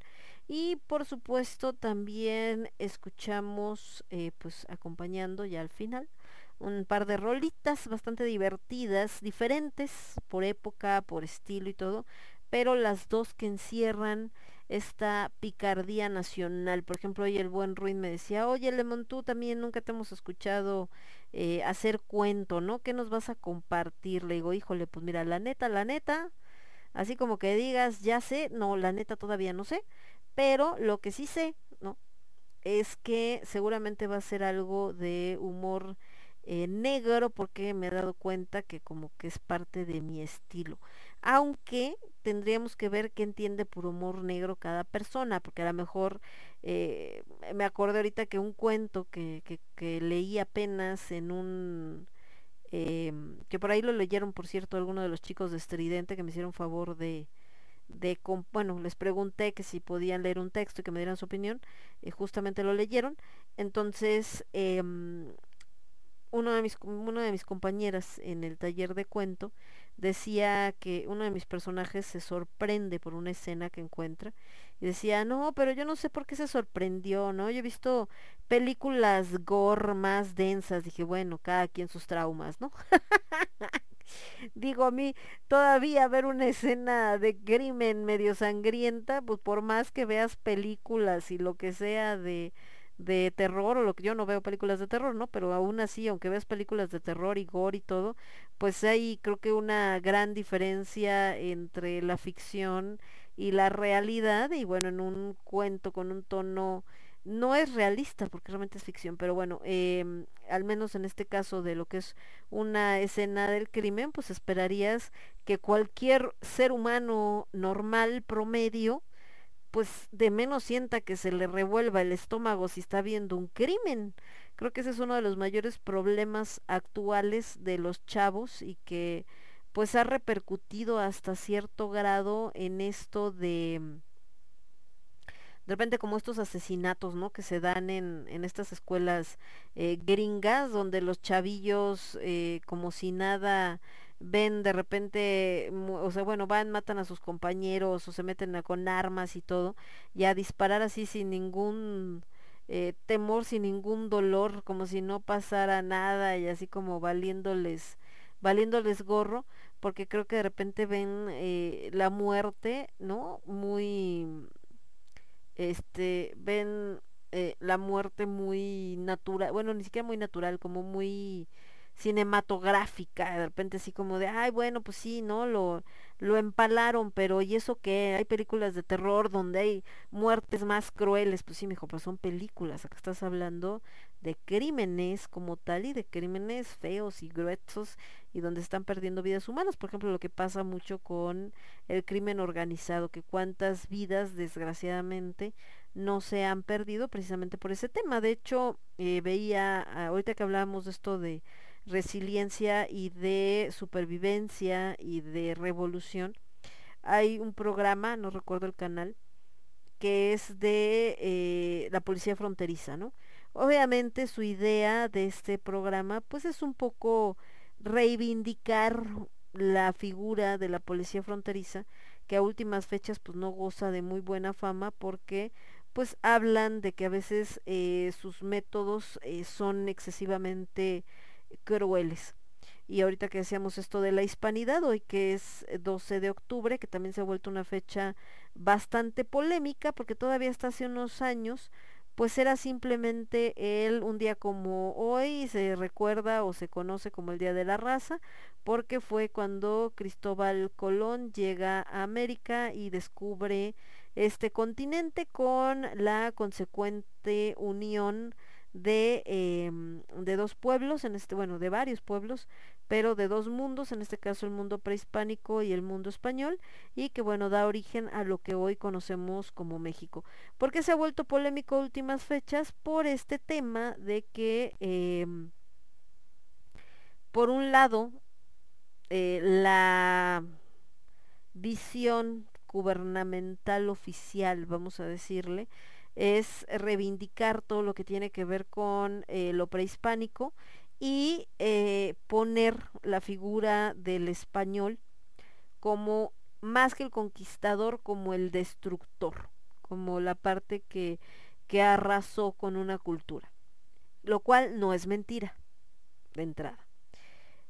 Y por otro lado, eh, otro sector de la sociedad muy de la mano de cierto eh, grupo español de ultraderecha, peligroso y no dicho por mí, porque yo no me meto en ondas de política, dicho por un español, porque andan aquí dos amigos españoles de mi mamá, y ellos son los que decían así como de, pobres de ustedes, si algo como Vox en verdad entra a México o empieza a tener injerencia en México, ¿no? Ellos así como que eh, no, no es algo que les cause mucha gracia la existencia de un sector tan radical como es lo que representa Vox. Pero bueno, entonces eh, justo les decía la otra parte donde eh, mantienen esta, pues esta teoría de que eh, deberíamos casi dar gracias a España y a los conquistadores, en este caso a um, Hernán Cortés, a Cristóbal Colón y anexos, por haber entrado en nuestro continente y haber eh, destruido a un pueblo tan sangriento en sus palabras, ¿no? O en su idea que tienen, tan sangriento y todo como era el pueblo mexica. Entonces, le digo, a mí me da risa porque pues hablan como de ay de la bondad y de la civilización que trajeron los españoles y todo como si el pueblo mexicano hubiera sido un pueblo eh, avanzado, que lo era, independientemente si nos parece o no nos parece sus métodos y lo de los sacrificios humanos y lo que quieran, eso no le quita que era un pueblo muy avanzado en muchas cuestiones de, de cultura y de civilización. Pero independientemente de eso, el hecho de decir lo que les comentaba al principio, ¿no? De es que cambiaron un dios o dioses que les pedían sacrificios por un dios que sacrificó a su hijo. Sí, mi hijo, pero Dios a lo mejor sacrificó a su hijo y era muy buena gente y lo que quieras, pero sus seguidores pues como que andaban en otro rollo, porque estamos, les decía, hablando de un pueblo que mataba por el simple, o sea, en nombre de Dios, no digo que Dios lo hiciera, pero en nombre de Dios mataba a todo aquel que no creyera en lo mismo que él, ya sea a través de guerras como las cristeras, a través de instituciones como la San, todavía con el nombre de Santa, la Santa Inquisición, o eh, muchas cosas más que sabemos y desgraciadamente atrocidades que se cometieron por parte de la iglesia en el supuesto nombre de Dios. ¿Por qué digo supuesto? Porque pues también si vemos la religión como tal, la religión católica y eh, los textos que son su base, como en este caso la Biblia, se les pueden dar muchas interpretaciones, pero algo es seguro, en ninguna de ellas eh, como tal, o al menos no que yo sepa, dice así como de, ay sí, ve, mátalos a todos, pues no, pero bueno allá son interpretaciones, eso lo y no nada más sucede en la religión eh, católica, lo sabemos ahorita que se ha presentado en religiones extremistas, como en el caso del Islam, donde también la gente que conoce del Islam, que le gusta o que es parte o que incluso se ha convertido al Islam, lo hace porque consideran que es una de las religiones eh, más bellas. O sea, para ellos les ha dado respuesta, les sirve para lo que necesitan en su vida, pero desgraciadamente también mucha gente eh, que está dentro del Islam pues ha modificado o ha entendido las leyes del Islam a su conveniencia, como pasa con Al Qaeda y con eh, los estos cuates que se metieron ahorita en, en Irán o Irak, ¿cómo se llaman? Se me fue ahorita el nombre, se me borró el cassette. Pero bueno, ellos y que su pretexto es que eh, así es como marcan las leyes de Dios, ¿no? Con este tema de no permitir que las mujeres, o sea, bueno, permitir que las mujeres estudien, pero casi hasta cierto grado nada más y que estén separadas de los hombres y bueno, un montón de cosas. Entonces, eh, un tema así parecido, ahorita que estamos hablando de esto de, de que si trajeron a Dios y que es casi casi este si era el Dios bueno, no los que ellos tenían, pues tendríamos que verlo desde qué perspectiva, porque tampoco creo que Dios haya estado muy de acuerdo, o al menos no lo con lo que se dice, en que hicieran la masacre que hicieron de indígenas y de gente y la violación que hubo a las mujeres nativas y un montón de vejaciones en contra de los eh, de los habitantes del antiguo México Tenochtitlán. Pero en fin. Em, volviendo, esto lo mencionábamos por este tema de la resiliencia, de la revolución y de todo esto que es de los temas que ahorita pues por supuesto se han estado manejando no solamente en el festival Octubre Negro este año, por ejemplo el tema de resiliencia fue el tema del año pasado y que era pues también por esta onda que platicábamos de que eh, con el tema de la pandemia pues nos encontramos con tener que entender la vida de otra manera y buscar otras respuestas y buscar otro modo de hacer las cosas a, eh, porque si no lo hacías, ahorita que hablamos de revolución este año, si no reevolucionábamos, pues nos íbamos a quedar en el camino, como lo que les comentaba al principio, grandes productoras que estaban acostumbrados a pues a trabajar con todos los recursos y las supercondiciones, etcétera. De repente pues eso no es posible cuando dejan volver a los teatros y que dicen, "Sí, sí pueden regresar, pero con un aforo limitado y ese aforo limitado significa que no pueden entrar más del el 30% de personas a las salas y pues obviamente estas grandes producciones donde invierten una lanísima, pero lanísima de verdad, en efectos y en cosas y demás, pues con obvia, eh, digo, entiendo su molestia y es obvio también y por supuesto tiene mucha lógica, que digan, no, mijo, pues es que si nomás me vas a dejar entrar al 30% de la capacidad del teatro, pues con eso no alcanzo a pagar ni la nómina, y lo cual es completamente cierto por esta situación. Entonces, ¿dónde viene la parte de adaptación y de revolución? En que, pues si tenías una producción que te implica tanto gasto, pues más bien tienes que buscar eh, la manera de hacerla pues muchísimo más eh, versátil, ¿no? Y mucho más, este, pues que sea mucho más fácil de repente el poder eh, llevarla a todo tipo de público y el poder eh, compartirla con todo tipo de escenario y adaptarte a lo que hay, porque si no, pues no hay manera, te lleva la trampa. Ay, pero en fin, vámonos con música mejor. Me voy a ir con esta canción del buen Sebastián que se llama Allende, hablando ahorita de revolución, de readaptación y de todas estas cosas, porque habla precisamente de este presidente que es eh, derrocado y asesinado y que da lugar su muerte a una de las peores dictaduras latinoamericanas que existieron. Y estamos hablando por supuesto de Salvador Allende. Y después nos vamos a ir con algo de Mexicanto. Y ya que estamos hablando de ese tema justo eh, déjenme ver cómo se llama este es algo importante. Ahora creo que sí es esta. Si no ahorita les busco. No no creo que sí es esta. Ah, no me de venir exiliada pasaba por aquí. Que justamente habla de algo que se supone que ya se eliminó en México, pero me temo que, que no, que todavía existe, que es el acoso policíaco y por supuesto eh, la corrupción policíaca que todavía nos presenta y que de repente por algo te detienen por cualquier tontería la que se les ocurre en el Estado de México, no sé si porque no había este, no te podían multar y entonces ahora siempre sí se están desquitando. No tengo idea, pero de repente se han aventado la la jalada de que están ahí vigilándote a ver quién cae, a ver quién se equivoca, a ver quién hace algo que no debe o que ellos consideran que no debes hacer y entonces te caen, pero como plaga, ¿eh? está cañón. Entonces esta canción pues hable un poquito de eso, creo que sí es esta de algo importante. Bueno, nos vamos con esto y regresamos. Yo soy Lemón, esto es Lágrimas de Tequila, lo escuchas únicamente a través de Radio Estridente. Allende con el buen Sebastián de la Riva a Metro y Mexicanto con algo importante. Regresamos. Transmitiendo para todo el universo, Radio Estridente.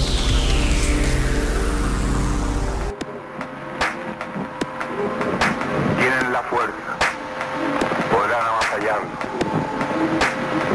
pero no se detienen los procesos sociales, ni con el crimen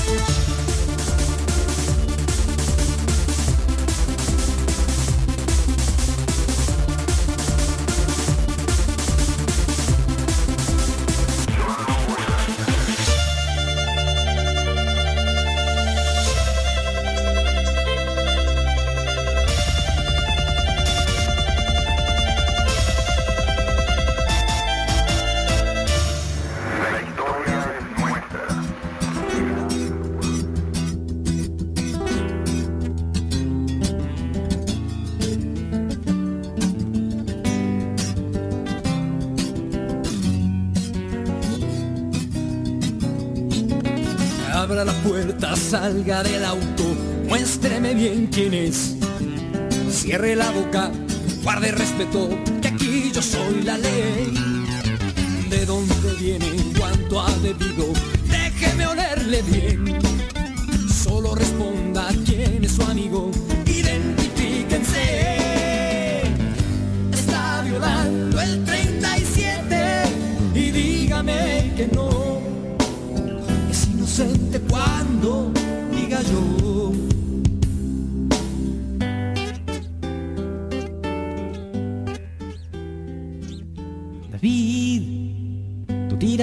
No podrá contra Goliat. David, en el sistema la justicia nunca vencerá.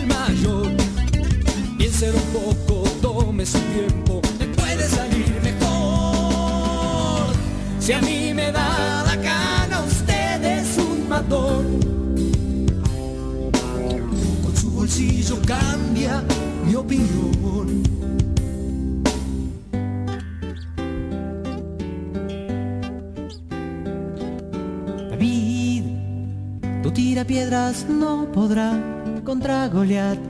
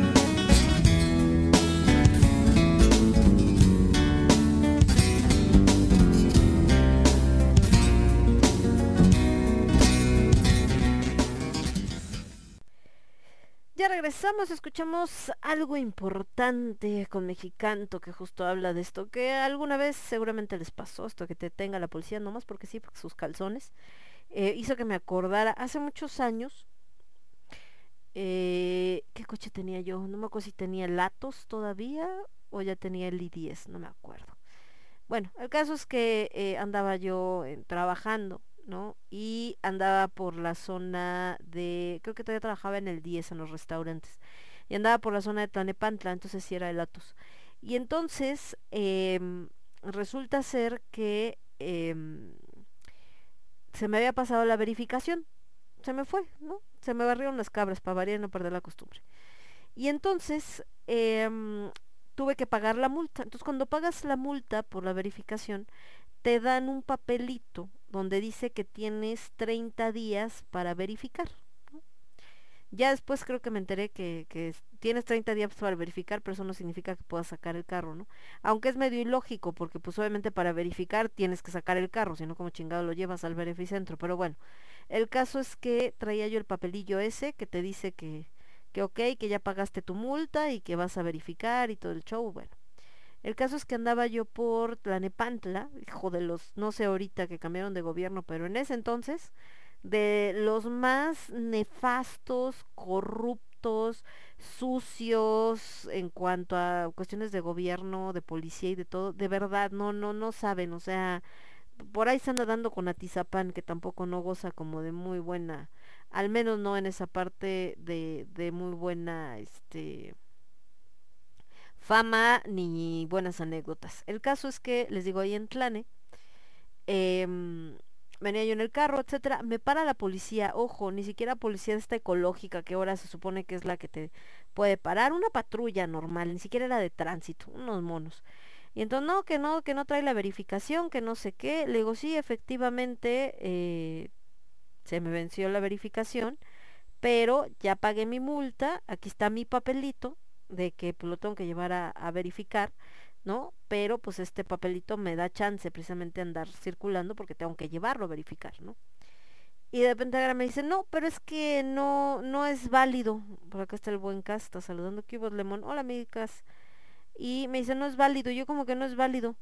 No, no, porque ese es del DF y aquí estamos en el Estado de México. Y yo, pues sí, porque yo vivo en el Estado de México, carnal, ¿no? O sea, ahí te encargo. No, pero es que no. Este, pero pues ¿por qué no? Pues no, porque aquí, aquí no es así. Ah, bueno, ¿y dónde dice que aquí no es así? No, pues no dice, pero así es. Ah, chinga. Ahora, tomen en cuenta que esta canción de algo importante de Mexicanto, ellos ahorita viven en, bueno, ahorita no sé dónde vivan los dos porque ya no viven, bueno, creo que sí, viven los dos en Cuernavaca, entonces tiene muchos años que se fueron a vivir para allá, pero originalmente ellos son satelucos, viven por acá, vivían por acá por Naucalpan. Entonces, pues también andaban en esa zona de Tlane, Atizapán, etcétera, ¿no? Entonces yo creo por eso me identifico tanto con esa rola. Bueno, el caso es que me dice, no, es que no, este, no dice, pero así es. Y yo, a chingar, como que no dice, pero así es. Sí, no, pues así es, pues sí, pero si está, tiene que estar en algún reglamento, ¿no? Pues entonces en algún lado debe decir, pues no dice, pero así como dice la canción, usted es inocente porque lo digo yo, ¿no? Entonces yo digo que es así y te aguantas, ni me vale que no esté escrito. Entonces, pues obviamente me hicieron enojar en una época en la que yo ahorita no busco confrontación, pero en ese momento me valió gorro. Le dije, no, pues tan mal de su cabeza, ¿no? No, pues que le voy a hablar a la grúa. No, pues háblale a tu chingada madre, perdón por el francés, pero así estaba yo de molesta, ¿no? Ah, ¿le vas a hablar? Pues órale, háblale, ¿no? Que sí, que ahorita, bueno, pues háblale, pues aquí la esperamos. Entonces yo estaba sobre la banqueta, porque era donde me habían detenido, para no, eh, eh, para no obstruir la vialidad. Y entonces, pues ahí estoy en mi coche, dije, pues esperando, según ellos, que le iban a hablar a la grúa, estos en la patrulla. De repente intento yo, pues más bien irme y me cierran el paso. Dije, bueno, me echo para atrás para salir, me cierran el paso atrás, pues ok, aquí me quedo. Pues literal, que agarro que apago el coche, que me recargo en mi asiento y que echo el asiento para atrás, así como pues aquí me duermo o qué onda. Entonces ahí estuve un rato, no mucho, yo creo que unos 5 o 10 minutos. Y ya estos cuates como que dijeron, no, no le vamos a sacar lana a esta vieja loca, ¿no? Y ya que agarran y que se van y que se largan. Pero, o sea, así de pinches tranzas. Perdón, ahorita con la canción de algo importante me acordé porque literal, o sea, así como de si a mí me da la gana, usted es un matón. Su bolsillo cambia mi opinión y que es su palabra contra la mía, ¿quién le creerá el mayor? No, no manchen. De neta, pero así gacho. Y alguna vez también en ese tenor, pues a veces no siempre, eh, no siempre se salen ellos con la suya. a veces uno puede volteárselas y esa también nunca se me va a olvidar. Estaba yo en Monterrey y eh, renté un carro por cuestiones de trabajo, no crean que porque andaba yo de paseo, no, hace muchos años también. Andaba yo de chamba, entonces andaba yo bien feliz de la vida, la la la. Rento un carro que traía placas del DF, no sé por qué. Y eh, voy por mis compañeros que iban a hacer los, eh, y eran unos técnicos que íbamos a, a ver unas cosas de unas tiendas, algo así, bla, bla, bla. El caso es que paso, paso por ellos a un Oxxo, o a uno de estos, y ya se suben al carro, no sé qué tanto, me arranco y a la hora que, ah, es que pone acá, acá es esta, esta foto así como de una señora así como de Santa María, ¿no? Este, este, así como de, este, hace señas así como de que se están persinando. Entonces, eh, resulta que eh, está, está, les digo, están estos cuates, recojo a estos chicos en, en el Oxxo, se suben al carro, me arranco y pues después nunca se me va a olvidar porque los acababa de recoger, entonces tampoco es como que trajera yo un carro deportivo, no es como que me hubieran rentado un Lamborghini ni mucho menos, ¿verdad? No me acuerdo qué carrito era, pero un carro sencillo, un sedán. Entonces eh, arranco y antes de llegar al primer semáforo que estaba a unos cuantos pasos nada más de del dichoso Oxxo, me para un policía en motocicleta. Y yo dije, ah, chinga. Y como, ¿por qué o qué, no? Entonces ya se me acerca el policía, buenas tardes, no sé qué, y pues yo bien enojada así como de, pues como que pets, ¿no? Que le ya me suponía yo que era por traer placas del Distrito Federal, porque así se las gastan luego en el, en el interior de la República. Entonces ya, eh, sí, ¿qué pasó, no? Dígame. No, pues que sus papeles, y yo como, ¿por qué o qué? No, pues que me los tiene que dar, no, ni más. O sea, te los enseño si quieres desde aquí, desde la ventana, mi licencia, pero yo no le voy a dar mis papeles a este güey, ¿no? Y no, ¿por qué? No, es que viene a exceso de velocidad. Dije, exceso de velocidad. Que vengo saliendo del Oxxo, a lo mucho subía 30 kilómetros por hora, a 40, ya exagerando. Y aparte llegué al semáforo, o sea, no, es que aquí es zona de escuelas, le estoy hablando que eran como las 5 o 6 de la tarde. Es zona de escuelas y entonces el límite de, de velocidad es de 30 kilómetros por hora. Ah, singa. ¿Y dónde dice o qué? No, pues es que ahí está el letrero, un letrero que mm, lo veías si de verdad tuvieras, no, bueno, no, ni siquiera teniendo buena vista, estaba escondido como atrás de unas, de unos árboles, una cosa así. Bueno, para hacerles el cuento largo, el cuate instalado en que en que se en que yo vení- venía a alta velocidad en zona de bueno alta velocidad más de 30 a 40 kilómetros por hora en zona de escuela escuela que no tenía servicio en ese momento porque solamente era en la mañana y le decía pues es que dónde y no no es que sí es el reglamento aquí en Monterrey bueno yo no soy de aquí yo no soy de Monterrey me decían no pero tiene que saberlo no pues sí dónde y cuando llegas te dan o por ejemplo los que te rentan el coche no te dan un reglamento de tránsito para que sepas cómo está el rollo qué Total que el tipo así súper grosero instalado acá, yo no le di mis papeles, nunca bajé el vidrio más de tantitito nomás para poder hablar con él, mis compañeros así con cara de "Ah, ya valió, ¿no? Yo enojadísima, eh, diciéndole al tipo así como de ni madres no te doy nada, que le voy a hablar a no sé qué, pues háblale a tú, igual que los otros, ¿no? A tu reverenda no sé qué. Y ay, a ver si es cierto que muy acá, pues órale vas, ¿no? Y entonces les digo yo así como de, ay, lo me es que hay que pagar una multa, ¿y de cuánto es la multa? No, pues que de tanto, ¿y qué te la pago a ti o cómo? No, pues tiene que ir al municipio, ¿dónde está? No, pues tiene que investigar, ay, no era como ahorita que lo encuentras en Google y demás, ¿no? Bueno, el caso es que ahí peleando con este tipejo, se pone en su plan de casi casi ahorita vas a ver, te acuso con mi mamá, y le habló a su superior. Entonces llega en unos minutos, yo acá con los brazos cruzados, mis compañeros con cara de no manches, ¿qué vamos a hacer? Y yo, ustedes tranquilos, no pasa nada. Llega el jefe de este cuate, un oficial que también venía en moto. No me pregunten por qué demonios hice eso, porque hoy lo pienso y no sé de dónde se me ocurrió ni nada, la neta. El caso es que, llega y me dice, este, mm, buenas tardes señorita, ¿cómo está? Y yo hagan de cuenta así como trum, el cambio drástico. Buenas tardes, oficial. Bien, ¿y usted? ¿Me puede permitir sus papeles? Claro que sí, oficial. Y le doy mis papeles, el, la este de circulación, mi licencia, no sé qué. El otro policía estaba a unos metros de su jefe, dando de gritos, así como, ah, ya él sí le da los papeles, ¿verdad? Ahora sí, no sé qué, la chingada, y grite, grite. Yo por acá con mi mejor sonrisa, me dice, oiga, es que me dice el oficial, que no. dije, no, mire, lo que pasa es que él dice que yo venía a alta velocidad en tal, pero este, aquí pues no, yo no vi el letrero que diga que es escuela, yo no soy de Monterrey, yo soy de la Ciudad de México, estoy aquí por trabajo, este coche es rentado, ¿no?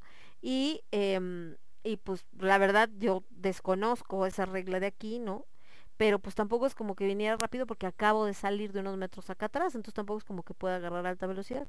No, y es que aparte me dijo que usted lo quería sobornar. Y yo, yo no, o sea, yo le pregunté que si había que pagar una multa, dónde se pagaba, porque yo no conozco y eh, pues no sé dónde está la delegación o como le llamen, ¿no? El MP.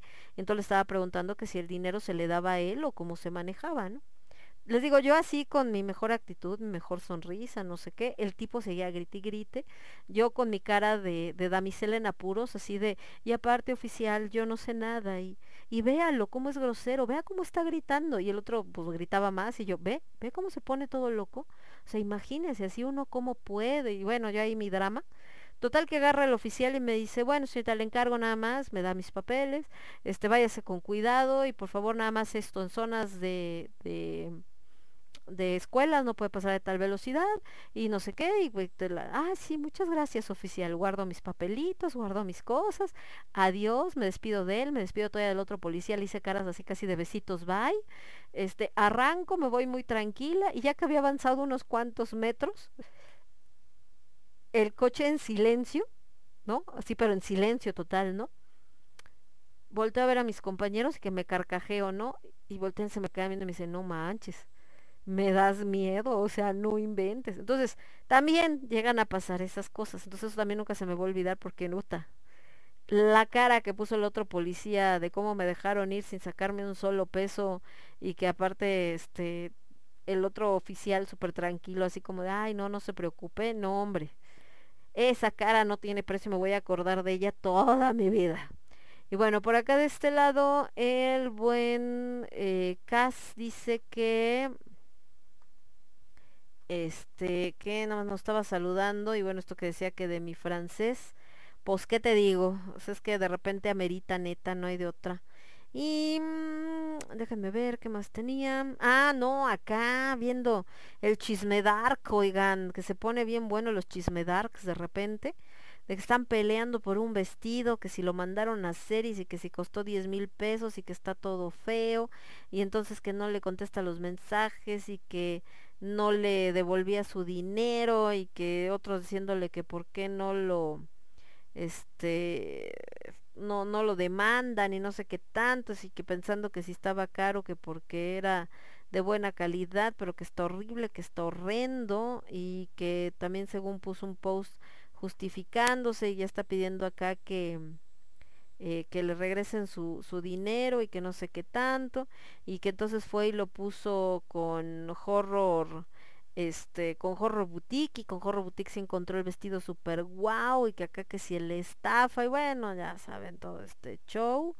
y en eso andaban y bueno acá diciendo del final feliz porque supuestamente eh, ya encontró el vestido que sí está chido y todo, en fin, ahí está.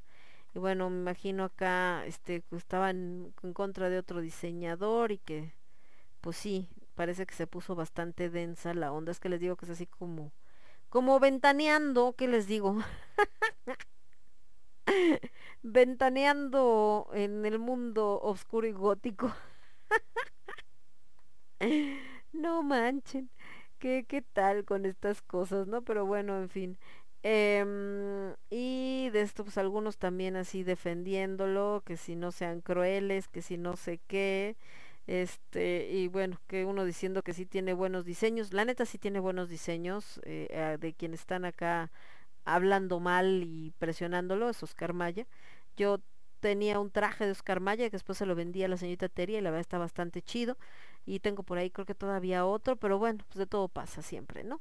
Y gente por acá, que es la primera vez, que si están mal y que si no sé qué, y que si está bien no sé qué tantos. Por acá también el buen Cas dice que él se quedó la mitad del chisme, pero que sí envió el vestido y que sí se pasó de lanza.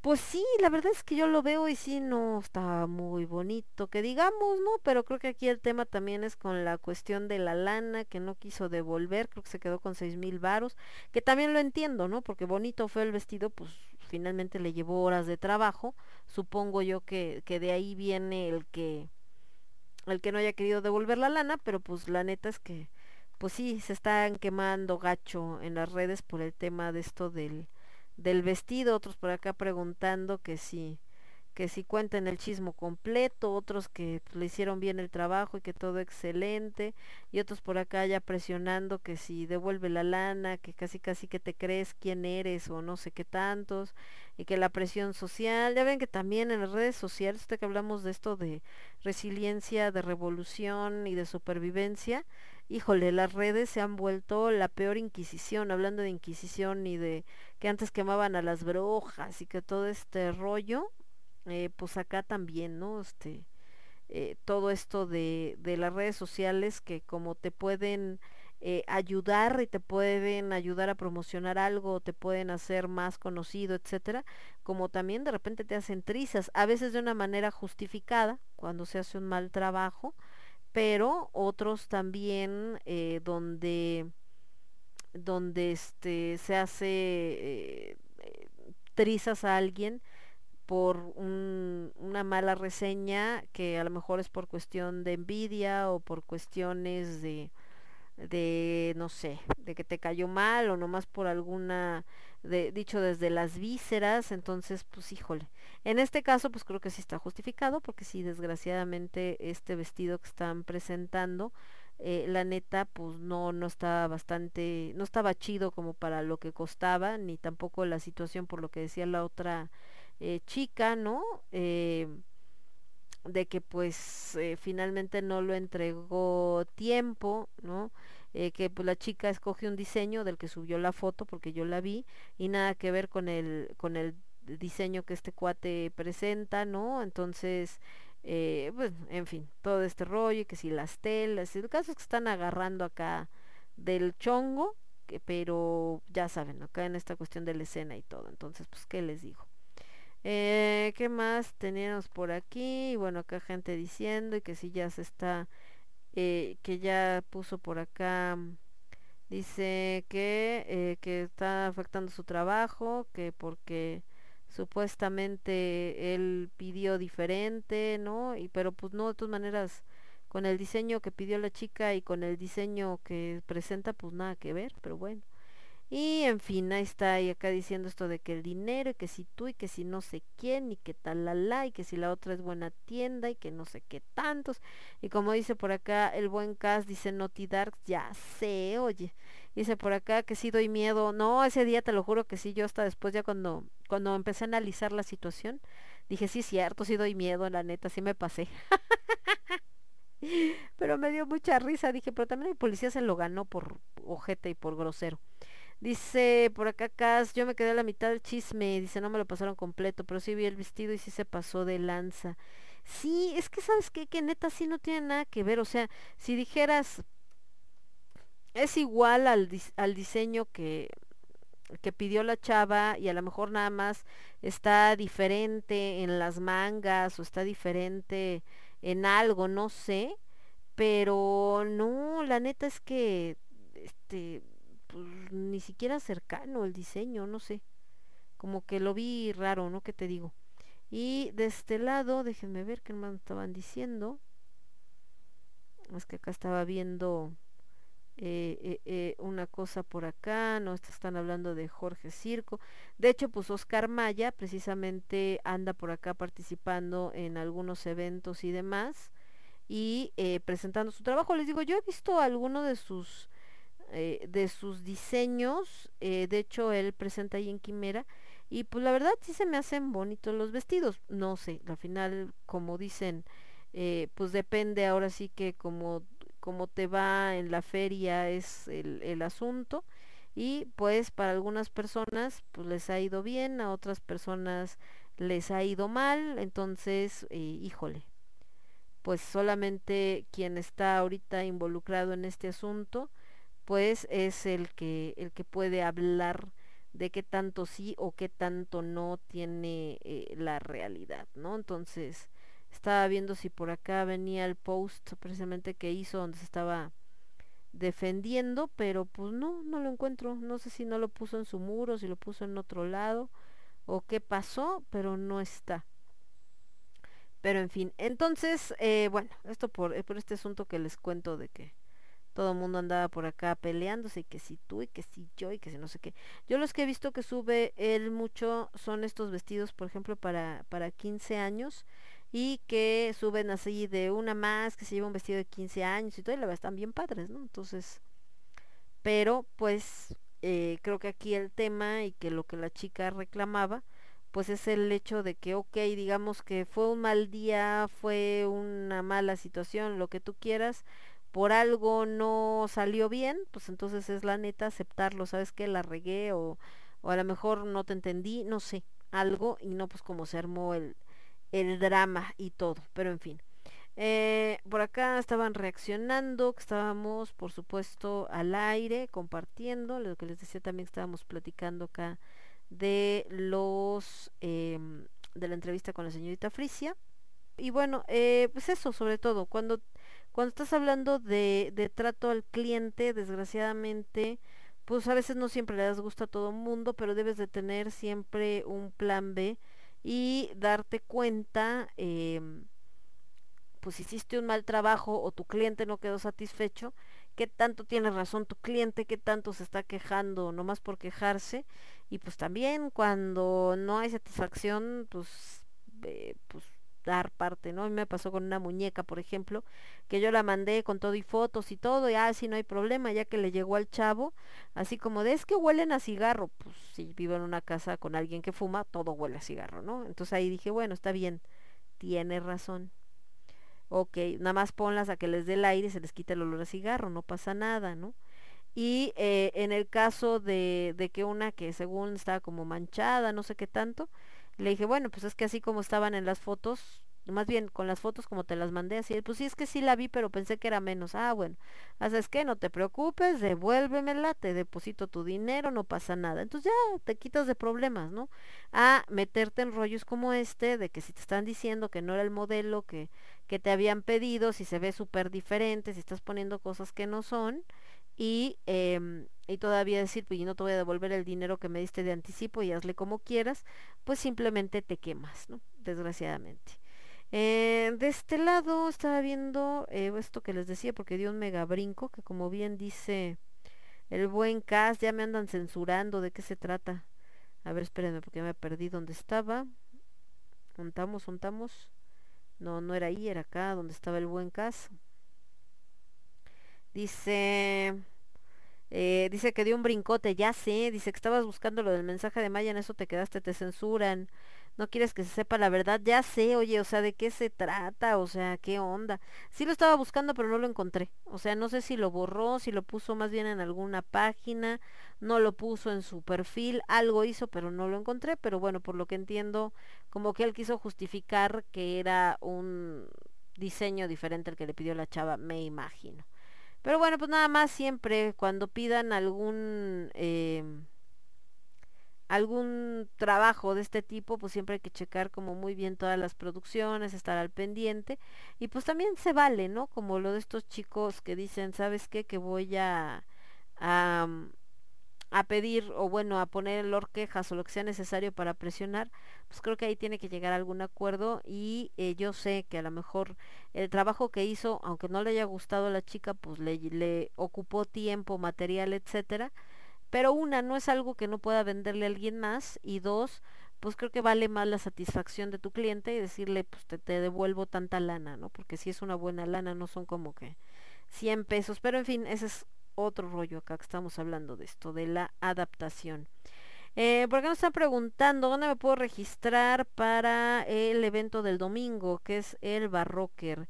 Pero la realidad es que para el evento del Barrocker solo eh, necesitan llegar al lugar y este y se dará acceso.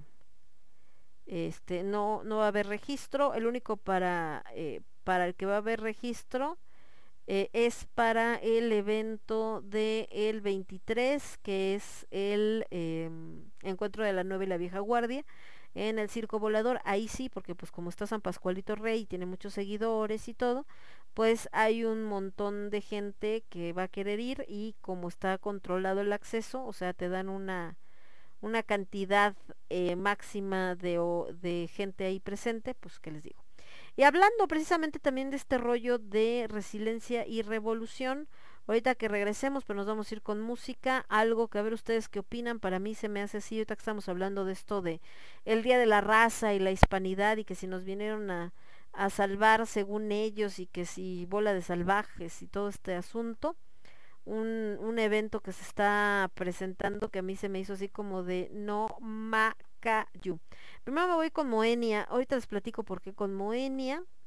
Nos vamos a ir con esto que se llama No dices más. Y después de los señores de Moenia, ahí espérenme, nos vamos con algo de... A ver qué tenemos por acá. Trovadores, ok, a ver. Con cuatro estrofas de Cecilia Toussaint y volvemos. Yo soy Lemón, esto es Lágrimas de Tequila, lo escuchas únicamente a través de Radio Estridente. Regreso. Estás escuchando. Estás escuchando Radio Estridente. Radio Estridente. Radio Estridente. Radio Estridente.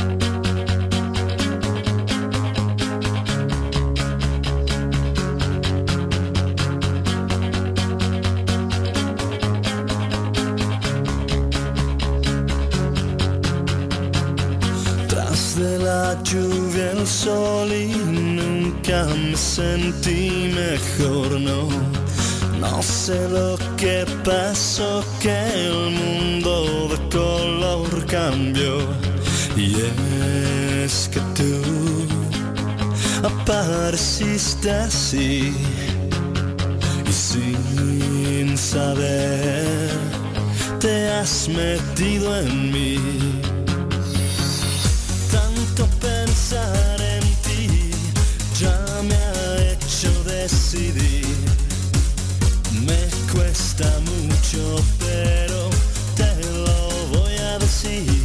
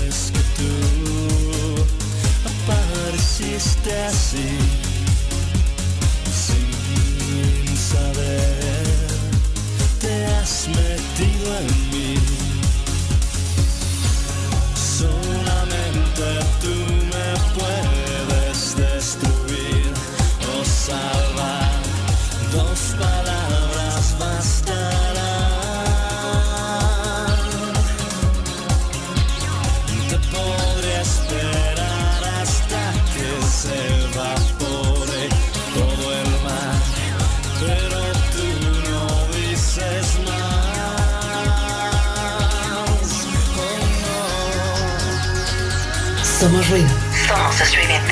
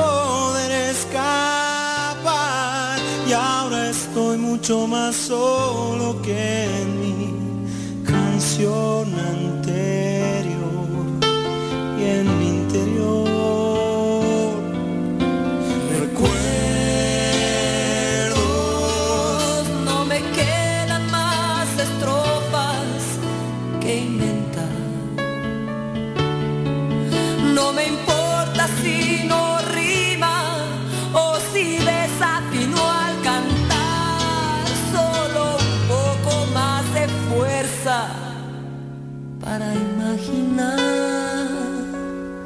en este mismo lugar volver a estar de nuevo juntos.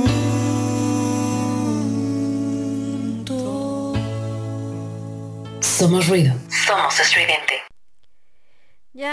Regresamos, escuchamos, em, escuchamos esto que fue a Cecilia Toussaint y Alejandro Lerner con cuatro estrofas y antes Moenia con No dices más.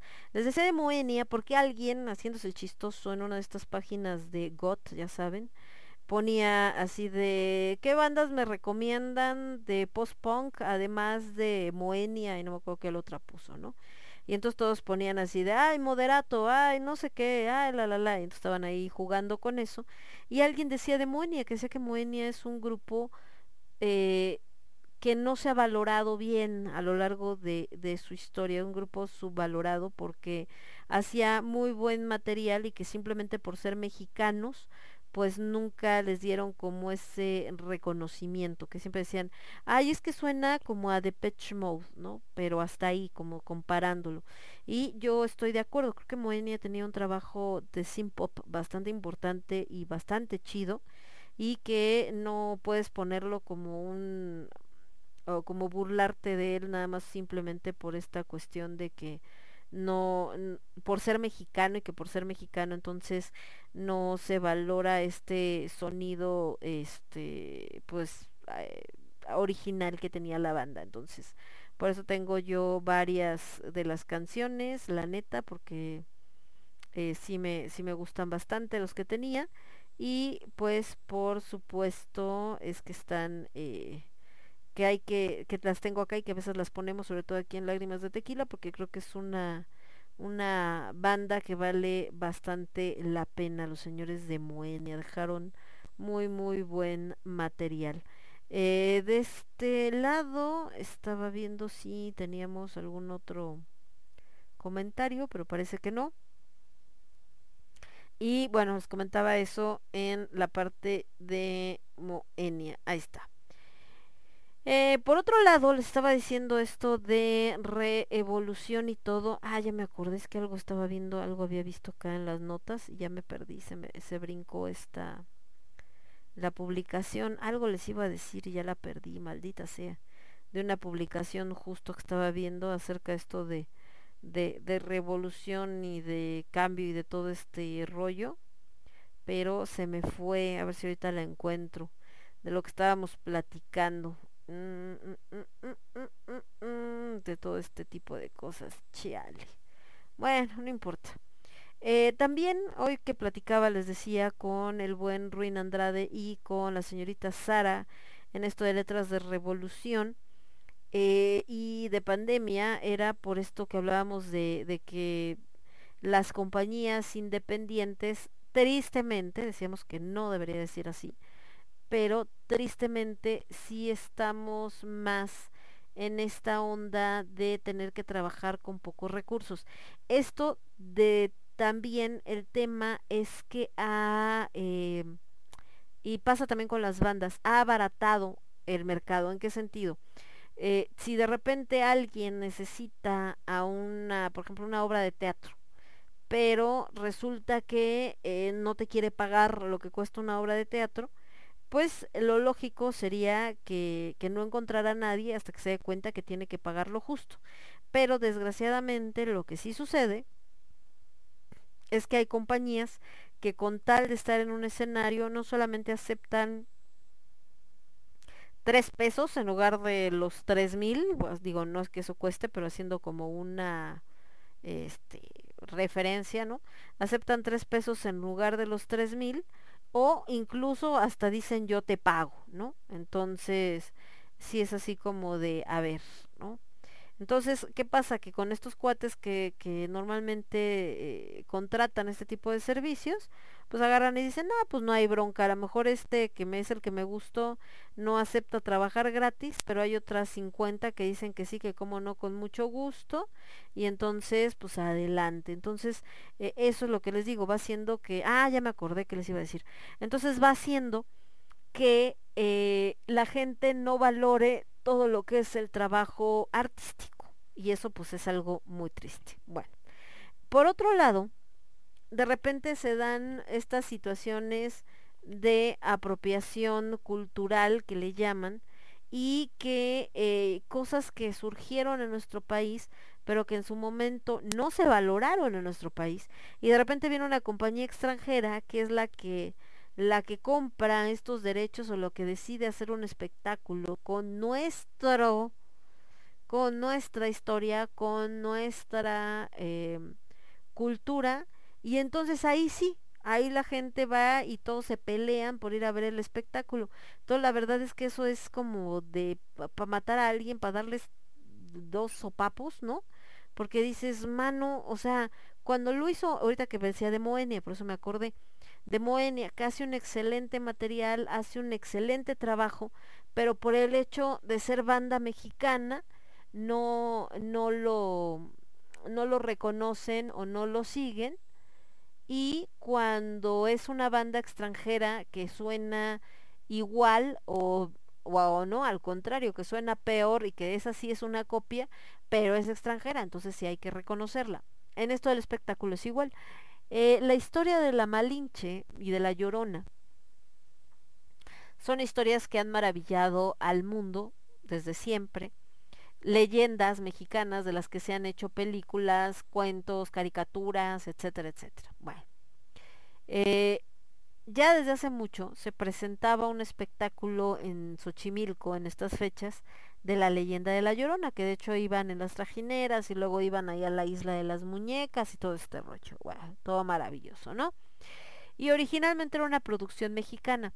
Sin embargo, pues no era así, o sea, sí tenía gente, pero tampoco era así como si tuviera un chingo de gente. Bueno, resulta que ahora un grupo de monitos de Broadway agarra y dice, pues ¿por qué no vamos a comprar los derechos de, esa presentación?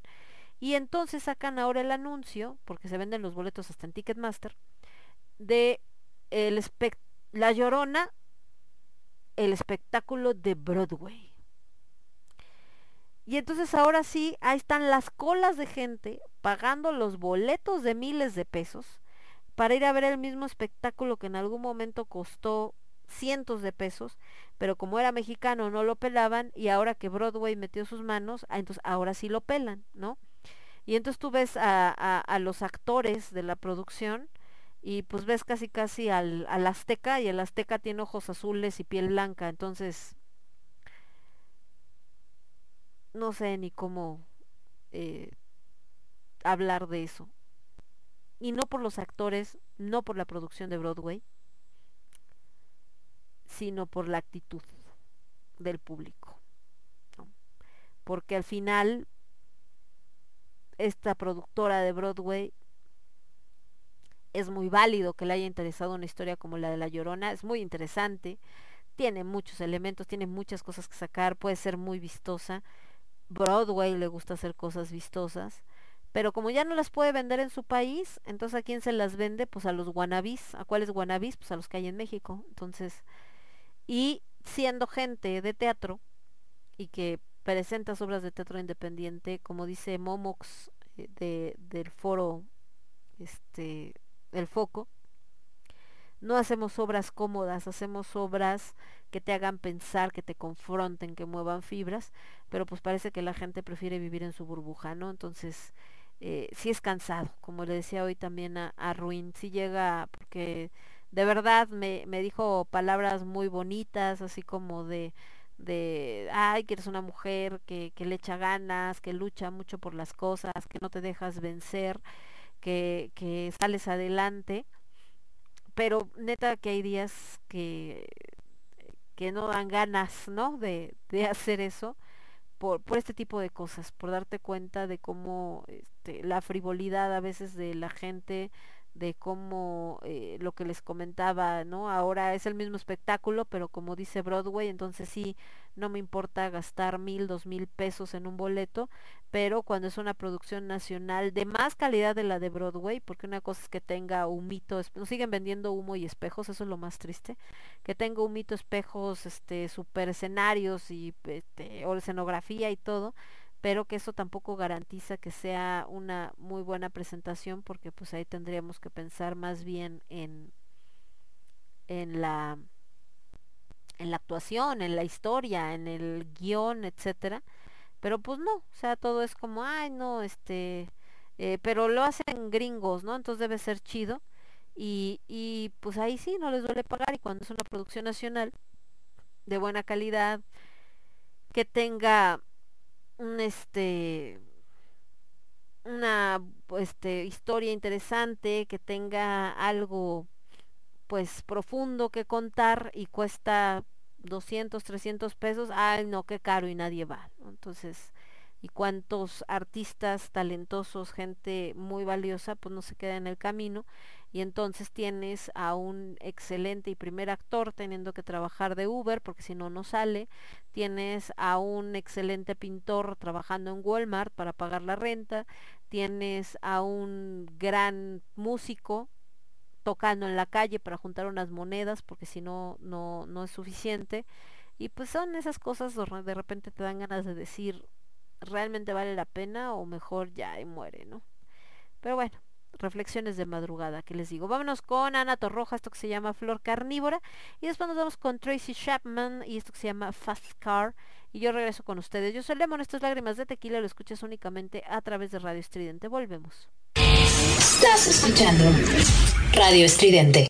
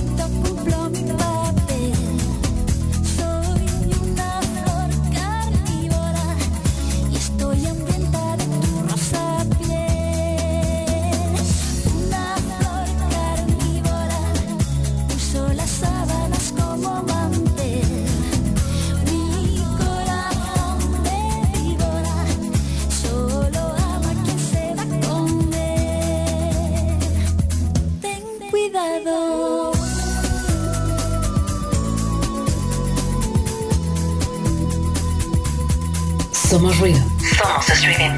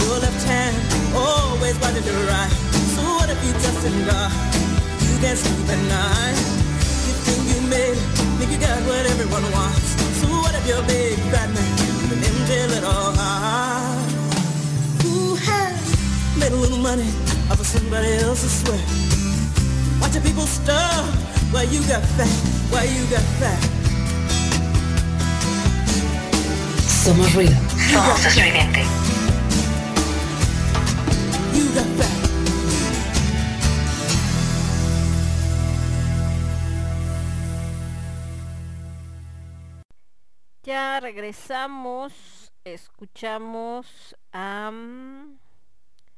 eh, eh, eh, em, escuchamos a Tracy Chapman con eso que se llama Fascar, antes Ana Torroja con Flor Carnívora. Entonces ahí está.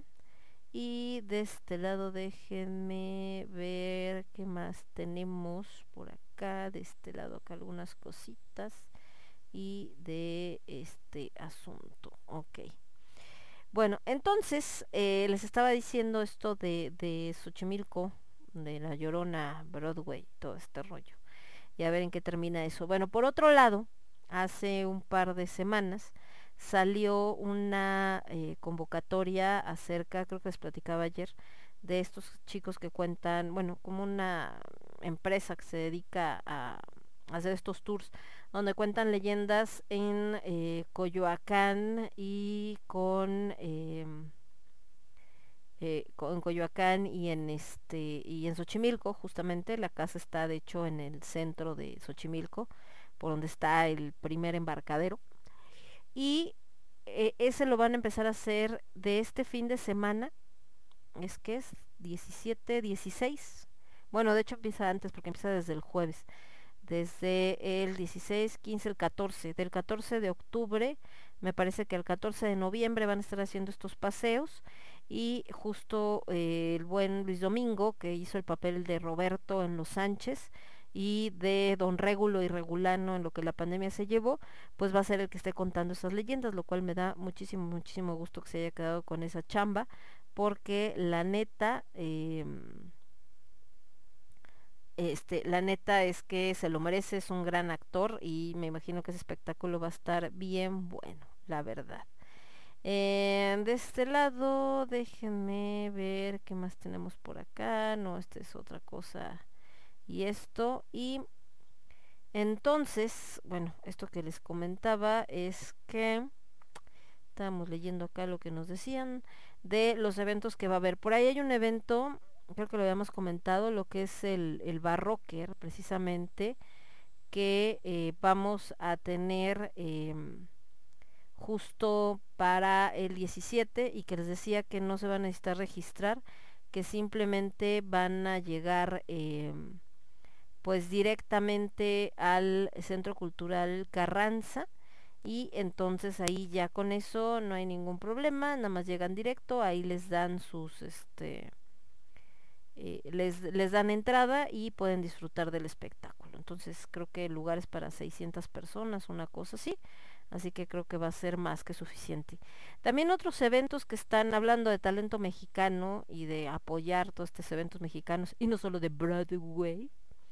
Está el eh, Asesinos Seriales, esta convención nacional de Cats Producciones, que por acá toda la inf- información la encuentran en Talento Cats, así llama la página en Facebook. También el fin de año, que digo el fin de año, el fin de mes, que es 30 y 31 de octubre, es el Festival Maldito en el Ajusco, también por parte de eh, Cats Producciones, por si quieren entrar, ahí lo pueden ver con todo gusto. Y, eh, y bueno, va a ser interactivo porque ese sí hay que, que hacer este van a acampar y todo este rollo, ¿no? Entonces, bueno, así está. Este, demás, eh, por acá viendo a la señorita Betty Love que andaba cantando, acá otras historias que suben, es que les digo que por aquí fue cuando vi este que les comentaba, pero eh, pues nada más este que les comenté que era de, del evento de la Llorona de la Broadway. Y también está este evento de Frida, que son esas pinturas también de manera interactiva. Hay gente que está de acuerdo, hay gente que no está de acuerdo. Mm, A mí se me hace que es un buen acercamiento. Desgraciadamente les decía que le han puesto este título a la cultura de ser inalcanzable y solamente para unos cuantos. Y por eso luego les da así como la onda de que la gente no quiere acercarse porque siente que la cultura o es cara o es inaccesible porque está fea y lo que sea. Entonces, pues bueno. Em, de este, ¿qué más tenemos? No, esta es otra cosa. De estas historias eh, tristes que em, de una gatita que se murió su dueño, entonces está toda toda triste y se acuesta donde están las cenizas de su dueño, entonces está está feo el asunto, pero así es. Em, y bueno, de este lado, ¿qué más tenemos por acá? No, estos son otros temas. Acá esto que están vendiendo y todo lo demás. Estos que luego que me suena como a fraude, pero ahí está todo el mundo. Mándame información de estos cuates que según ellos dan becas para artistas, becas para no sé qué, becas para no sé qué tanto. Y la neta es que nada que ver, pero en fin. Em, les decía también que con este tema de la revolución, ¿a qué se refiere la revolución? Más allá de, de revolución, de revolucionar, como la revolución del 20 de noviembre, que es cuando se celebra en México, es que tuvimos que cambiar nuestra manera de ver las cosas y adaptarnos, lo que les comentaba de por qué se adaptaron mejor eh, las compañías independientes de teatro, de cine, de televisión, de todo, porque este surgimiento pues de un montón ahora de televisión por internet como Orbit Network, entre muchas otras, pues simplemente porque eh, necesitas trabajar con pocos recursos. Una de las situaciones ahora con la caída de WhatsApp, eh, Facebook y todo este rollo, pues también fue esta posibilidad de darnos cuenta qué personas sí son capaces de adaptarse y sobrevivir sin redes y quienes de plano pues no pudieron eh, sobrevivir eh, o más bien sintieron que se morían sin ellas. En un post que hice, que también se prestó un poquito a malas interpretaciones, porque luego la gente no le completa la información, eh, me llamó la atención, por ejemplo, que el buen eh, Lord Fair contestó en ese post y decía que para él si es muy necesario el utilizar eh, las redes sociales por cuestión pues de su trabajo, de sus negocios y de todo esto, pero eh, pero que finalmente ya estaba pensando en un plan B. Y ese es el otro tema, o sea, hablando de la resiliencia y de la adaptación, es eso.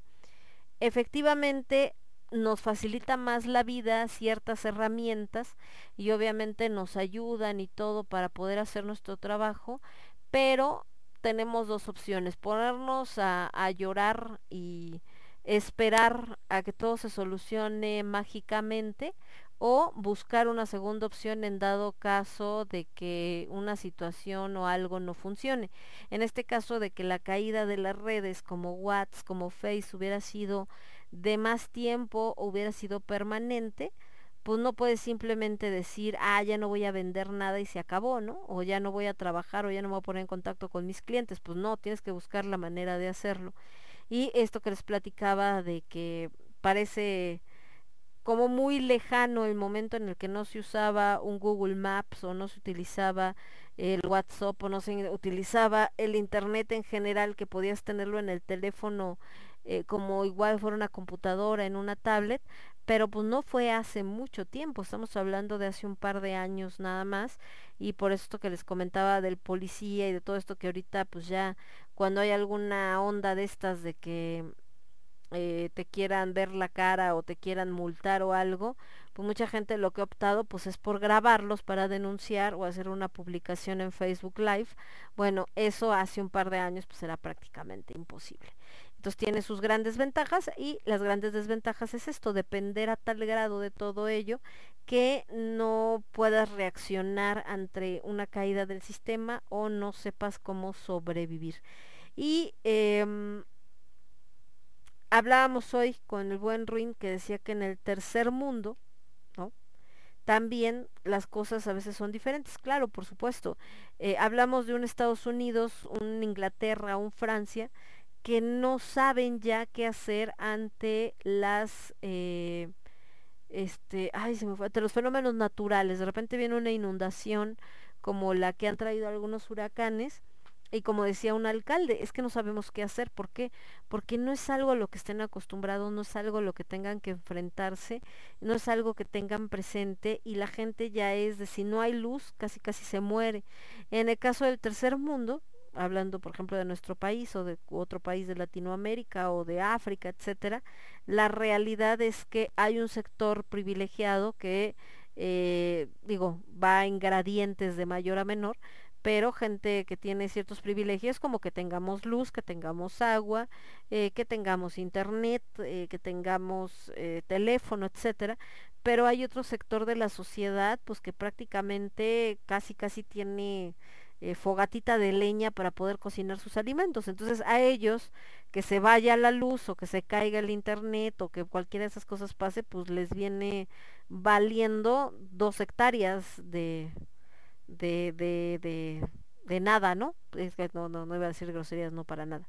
O sea, les viene valiendo gorro. ¿Por qué? Porque al final eh, ellos ya están acostumbrados a tener que sobrevivir con otras cosas que no son propiamente la tecnología. Entonces, es muy común en el tercer mundo que tenemos pues gente de muy bajos recursos que está acostumbrada a funcionar con lo mínimo y por ello pues las grandes crisis no los agarran tan en curva. Pero pues eso tampoco es bueno, por eso les decía lo de no romantizar porque tampoco es la idea, la realidad es que eh, la gente no tendría por qué pasar carencias, pero pues es este sistema, sociedad y demás, y por eso también le decía yo a Ruin, que al final del día tenemos que ir cambiando esa mentalidad de que solamente la cuestión monetaria es lo importante y también tomar en cuenta otras cosas que son necesarias para el ser humano para que se sienta feliz, porque el ser humano que solamente vive para sobrevivir, también llega un momento en el que de plano ya no no furula y pues a veces toma decisiones bastante extremas, ¿verdad? Y bueno, de este lado estamos viendo que acá le dan me gusta la foto de José Hernández, que va a estar el martes 19 de octubre en la mesa redonda La revolución de la escena obscura. Esta también es entrada libre, es un live streaming. Por aquí dice que también en vivo, pero en vivo en dónde? En el Museo Universitario del Chopo. Eso tendría que checarlo porque por ejemplo lo de el breviario de la historia de la escena oscura también era originalmente en el Museo Universitario del Chopo pero parece que siguen sin abrirlo a las actividades presenciales, a menos que el día de ayer, lunes, hayan cambiado lo del semáforo y que por ello ya hayan abierto lugares como el Chopo, esperemos que sí, porque recordemos las medidas. Alguien por ahí ponía en el video de de la inauguración, creo, o del barrocker de uno de esos, quejándose de que si casi casi eh, trataron mal a, este, a las bandas y no las dejaron tocar el tiempo necesario y yo por eso ya no vuelvo a ir porque que la organización y que qué mala onda y que el sonido y que no sé qué tantos y como le decía hoy a, a, a Ruin, ¿no? O sea, a ver, eh, una, el audio, pues sí, se trata de tener el mejor audio y todo, pero considerando que es un evento gratuito donde apenas te están dando unos cuantos recursos, pues se trabaja con lo que se tiene, ¿no? La idea es que se mejore, por supuesto que sí, tan así que este año todo lo que fue en el streaming, la verdad que sí le han invertido y aún con los problemillas que se puedan llegar a presentar, creo que la calidad que tiene hoy es infinitamente superior a la que tenía el año pasado. El audio siempre ha sido un problema en muchos de los foros de México, no entiendo por qué. Me imagino por la cuestión de los equipos, porque no son baratos, ¿no? Para tener un, una buena calidad. Y no solamente le pasa a México, también en muchas transmisiones de otros países, de repente el principal problema es la onda del sonido. Por otro lado, de las bandas, de que si las dejaron o no tocar suficiente tiempo, recordemos que todos los recintos públicos, como en este caso el Centro Cultural Carranza, como el Museo Universitario del Chopo, etcétera, están sometidos aún a las medidas por seguridad de, del tema de la pandemia y entonces tienen un tiempo y cuando tú te pasas de ese tiempo, pues ya lo vieron ustedes, ¿no? Que hasta me arrancaron el, el micrófono y se ponen acá en su plan de te voy a apagar las luces y literal te apagan las luces, no te están preguntando y eso no tiene que ver con la organización, tiene que ver como tal con el lugar. Entonces, eh, hay muchas cosas que se salen de este control y bueno, como les decía, o bueno, como le decía Ruin, ya no lo puse en el post porque para qué hacer más grande el chisme. Al final del día, eh, las bandas pues también sabían cómo estaba la situación, se les explicó y pues no les voy a decir que estaban felices, pero estaban conscientes de cómo es el asunto porque ya saben que así son los eventos y les digo sobre todo cuando son este tipo de espacios. Y aún dentro de todo creo que mucha de la gente que estaba ahí se, divir- se divirtió. Algunos decían, es que se ven bien aguados, no, pues es que no te puedes parar, no te puedes poner a bailar ahí encima de las sillas, uno por respeto al lugar, dos por las medidas de sana distancia, y pues es eso, estamos teniendo que revolucionar y readaptarnos a estas nuevas medidas y para aquellos que tengan esa esperanza de vamos a volver a la normalidad, pues híjole, no quiero ser pesimista, pero sí tenemos que ser bien realistas, la normalidad ya no existe ni va a volver a existir. Tenemos que desarrollar nuevos hábitos, tenemos que desarrollar nuevas maneras de trabajar con nuestras, eh, con lo que tenemos hoy, con lo que hacemos y pues olvidarnos de esto de pensar que, eh, que en algún momento vamos a estar como estuvimos hace dos años, porque eso pues ya no fue. Vámonos con música. Me voy con esta canción hablando de rolas em, que causaron polémica. Esta más que la rola, lo que causó polémica es la banda. Estamos hablando de los señores de las señoritas de Tattoo, que en su momento salen eh, haciendo esta pareja aparentemente, porque después se supone que no eran, aparentemente lésbica, y entonces pues todo el mundo estaba así como de, ay no, ¿por qué? Y este, el susto y todo este rollo, bueno, así es. Y eh, finalmente en un país como Rusia, que no es que prohíba la homosexualidad, pero tampoco es como que le cause mucha gracia, pues peor se puso el asunto. Antes ellas no acabaron en el bote, ¿no? Y después nos vamos a ir con una canción que seguramente muchos de ustedes van a, a reconocer y que eh, les va a dar risa porque seguramente la han escuchado en cerca de su casa. Aquí no pasa este esta cancioncita, pero sí la he escuchado en algunas otras colonias. Y después nos vamos con el buen Piporro y esto que es la estrella del deseo, porque va en el mismo tenor eh, simpático y de risa del anterior. Y regreso con ustedes en un segundito. Yo soy Lemón, esto es Lágrimas de Tequila lo escuchas únicamente a través de Radio Estridente. Volvemos. Transmitiendo para todo el universo. Transmitiendo para todo el universo. Radio Estridente.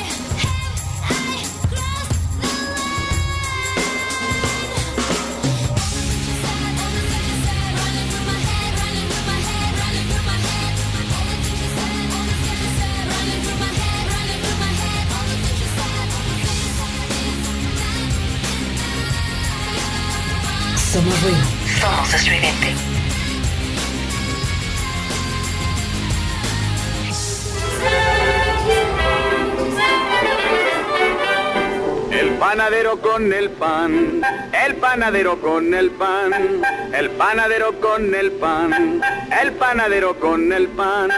Tempranito va y lo saca calientito en su canasta para salir con su clientela por las calles principales y también la ciudadela y después a los portales y el que no sale se queda sin el pan para comer.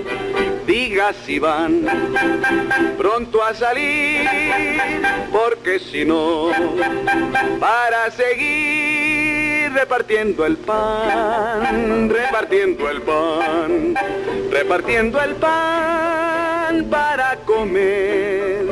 Traigo bolillos y teleras en sazón, también gendarmes, besos, conchas de a montón. Y traigo caldras, novias, cuernos. ¿Qué pasó, marchantita? ¿Va usted a salir, sí o no?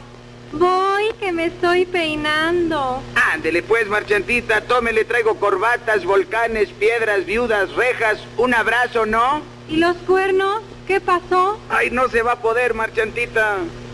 Panadero se va, panadero se va, panadero se va, panadero se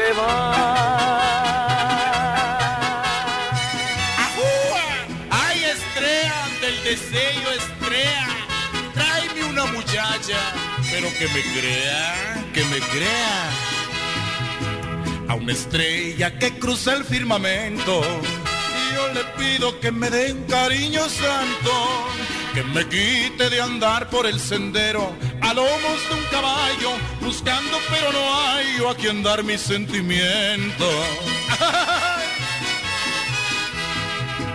Yo sé bien que no soy ninguna laja, atestiguan Juana Petra y Nicanora. Es que soy informal y mentiroso, que a la mera hora se raja, pero sepan que no es cierto. Pregúntenle a mi caballo, les dirá que nunca miento. Pues ¿cuándo va a hablar el caballo? Aunque no se crean, es un caballo muy hablador.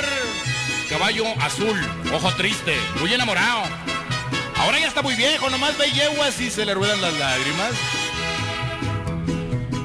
A una estrella que cruza el firmamento, yo le juro que no soy lo que parezco. Y le pido me traiga un amorcito, que me quiera un poquito y le doy mi parentesco. O séllase mi nombre y mis apellidos, para repartirlo entre todos los huerquillos que sean DEA y millos. Yo no sé por qué me cargan la mano. Es que soy mentiroso cuando digo en mi rancho hay gallinas ponedoras que cruzadas con marrano, todititas ponen hora puro huevos con chorizo. Palabra, no, y eso no es nada. Tengo otra gallina, la por mal nombre no me platiques. Gallina cruzada con perico. Ahora ya no voy a ver si puso. Ella me grita, ¡ya puse, chalío! Me ahorra vueltas. A una estrella que cruza el firmamento, yo le pido que me dé un cariño santo, un cariño santo. Un cariño Somos. A ver si miento. A ver si ya no miento. Ya regresamos, escuchamos estas dos canciones tan mexicanas y que por acá eh, la canción de los dragones, o sea, el panadero, que es de Tintán, es que esa canción del panadero la utilizan eh, varios de los camioncitos, bueno, de, de las bicicletas que traen pan y que reparten en las diferentes colonias de la Ciudad de México. Entonces justamente Casiel Dice que él y su hermano se voltearon a ver cuando oyeron la canción y dijeron, no manches, está pasando el panadero. Porque pone esa.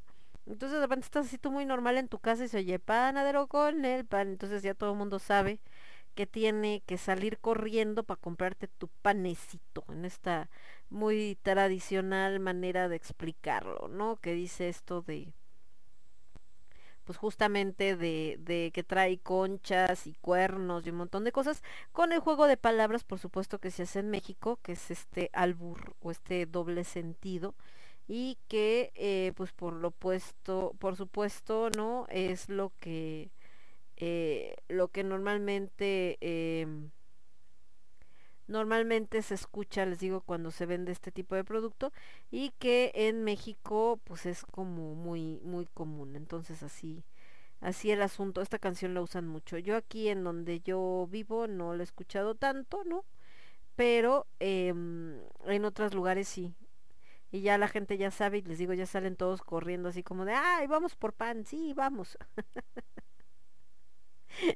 Entonces, bueno, ahí está. Y después escuchamos a Piporro, que también cantaba estas canciones tan chistosas, eh, que es La estrella del deseo, que porque miento y demás, y que también están muy, muy simpática, y que bueno, ellos sobre todo eh, recuerden que las escuchaban mucho en las... Eh, en lo que son las, las películas, ¿no? Que siempre eh, en algún momento seguramente las escucharon también y que eh, eran parte de eh, las películas mexicanas en la época de oro era esta mezcla entre la música y el cine entonces casi todos los actores principales de las películas eran cantantes como en el caso de Pedro Infante Jorge Negrete Javier Solís Abel Salazar eh, híjole Lola Beltrán todos esos el mismo Piporro y el mismo Tintán que pues eran actores pero también cantaban y cantaban bastante entonces era una, una característica de la época.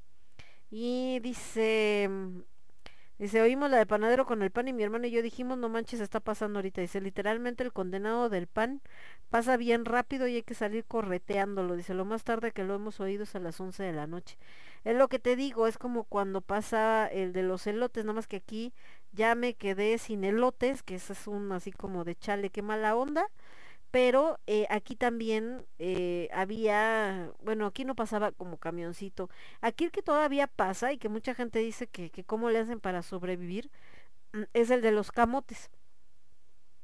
Si alguna vez, o si ustedes van a decir, ¿cómo el de los camotes? Porque hay muchos lugares donde ya no existe. Hay unos carritos que traen, yo no sé cómo funcionan, pero son calientes.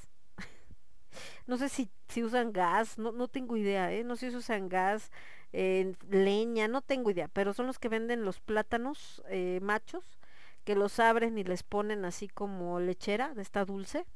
Y venden también camotes, que igual el camote es, pues el camote si nunca lo han visto es igual, es como una papa larga, vamos a decirle, que se cose después de muchas horas, porque le toma muchas horas cocerse al camote, y también le ponen así como lechera y todo el asunto y se come como si fuera un postre.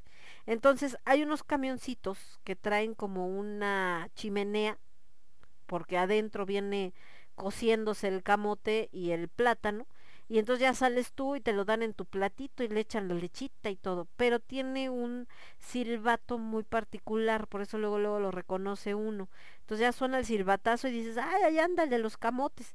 Pero les digo que, que en muchos lugares dicen, pues ¿cómo le hacen si yo nunca he visto que nadie le compre o son fantasmas o qué?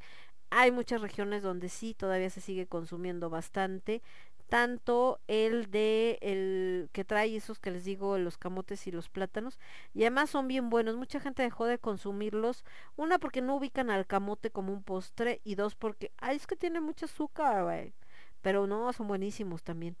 Y dice aquí pasan con su triciclo los del pan y los tamales. Ah sí también por acá pasa ya saben el de los tamales de tamales oaxaqueños tamales calientitos compre sus ricos tamales oaxaqueños. Son los sonidos de México. Me cae que ahorita que están aquí los los amigos de mi mamá que son este españoles. Lástima que mi mamá vive en fuentes de satélite que no pasa pero ni el aire, ¿no? Pero se pierden de todo ese folclor nacional y todo ese sonido nacional que dices, ats son la neta del planeta. Por acá el buen Cas dice que... Dice que por cierto nos enteramos que porque ya no vienen tan seguido y es que le robaron a uno de los tamales y el triciclo. Ah, chale, qué mala onda, ¿ya ves? Y luego dices que por qué te digo que Iztapalacra. Que por cierto hoy andaba ahí medio cerca, bueno, no cerca de tu rumbo, pero al menos en tu misma alcaldía. Andaba yo en Iztapalapa, pero del lado de Iztacalco más menos. Ahí andábamos en entrevista con el buen Ruin Andrade. Y bueno, eh, entonces les comentaba en esto de eh, estos sonidos de México, como esto que es el, el asunto de, mm, este, ¿cómo se llama? De, de este rollo de mm, del panadero con el pan, de, de los tamales, del, del camote, por supuesto no puede faltar de fierro viejo que venda, porque también se compran colchones, refrigeradores, estufas y algo de fierro viejo que vendan. Ese es otro de los sonidos nacionales. Cuando ahorita que está de moda, ahorita que hablábamos esto de la readaptación, reevolución, resiliencia y demás, eh, una de las cosas que se dio justo con el tema de la pandemia o que se le dio más mayor peso, pues es al em, al home office, ¿no?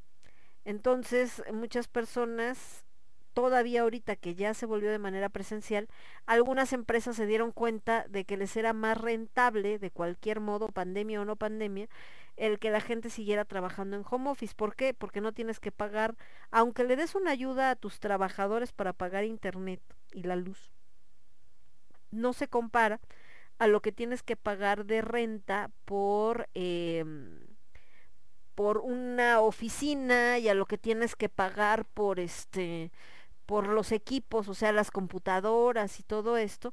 Entonces la verdad es que muchas empresas sí dijeron, no, ¿sabes qué?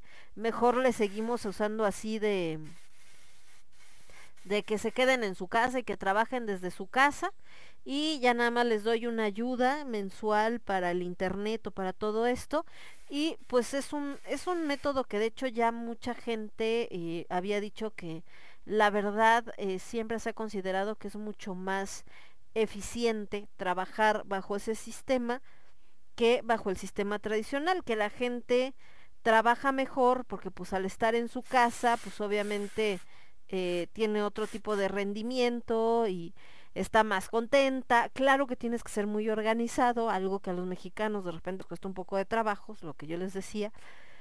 Ser organizados porque al estar en tu casa es muy fácil que te distraigas. Pero bueno, ahorita que hablamos de los sonidos de México, el tema es que con el home office, pues también se empezó a escuchar más todo este tipo de sonidos. Entonces de repente estás en una junta de trabajo o en una llamada importante o en una entrevista, porque a mí me ha pasado en las entrevistas y todo, y de repente así de se compran y tú, ay, ay perdón, ¿eh? O luego estás en una clase, en algún en un este curso que estás tomando o que estás dando y se compran tamales oaxaqueños, lleve sus ricos tamales, y entonces no falta el que te dice, ah, yo quiero tamales. y bueno, el de los camotes no se diga, ¿no? La basura con la campanita, hijo, man. Entonces, ay, México, como le platicaba a los amigos españoles de mi mamá, el surrealismo mexicano, y también platicaba con un fotógrafo francés que fue a la inauguración de, del Octubre Negro, este, eh, va más allá de lo que pudiéramos explicar el surrealismo mexicano. ¿Por qué? Porque no es a propósito, o sea, no, no es tratando de ser surrealistas. En México se vuelve parte de nuestra realidad, de nuestro folclore, de nuestro día a día, y por ello nosotros no lo vemos como algo eh, surrealista, sino para nosotros pues es algo muy normal y cuando lo ve un extranjero y ves cómo se sorprende así como de ah no manches y es cuando te cae el 20 de que pues no es tan normal como uno pensaba ¿verdad? Ay, pero bueno, vamos mejor con más música. Me voy con una canción de Rosana, esto que se llama Direi, que justamente de ahí saco yo lo de Ángel Direi, que es el lado oscuro de la luna. Y después nos vamos con algo de otra gran española que también tiene rolas muy chidas, bueno, a mí me gustan mucho, que es Rosario, que Rosario es hija de la faraona. Y esto que les voy a poner se llama... mm, ¿Qué más? Cayetano, así como Cayetana, ¿qué tal? Rumba del Bunga, no, de Rosario, vámonos con esta que es la más conocida de ella, bueno, al menos la que más me gusta a mí, que se llama Como quieres que te quiera y regresamos. Yo soy Lemón, esto es Lágrimas de Tequila y lo escuchas únicamente a través de Radio Estridente. Volvemos. Somos ruido, somos estridente.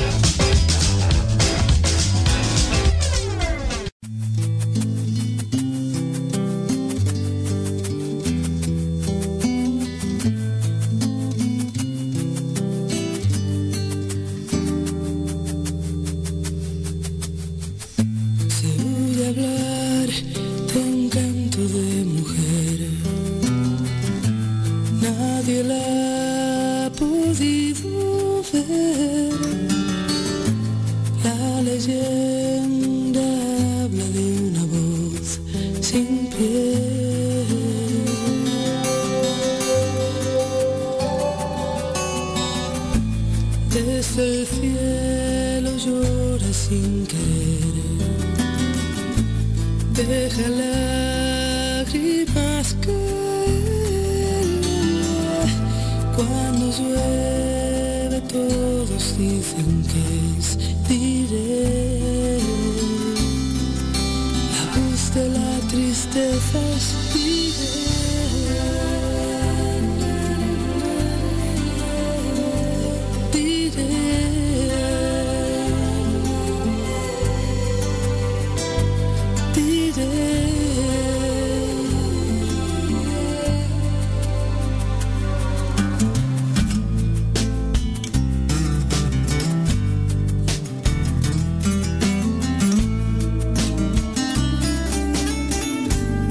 Somos ruido, somos estridente.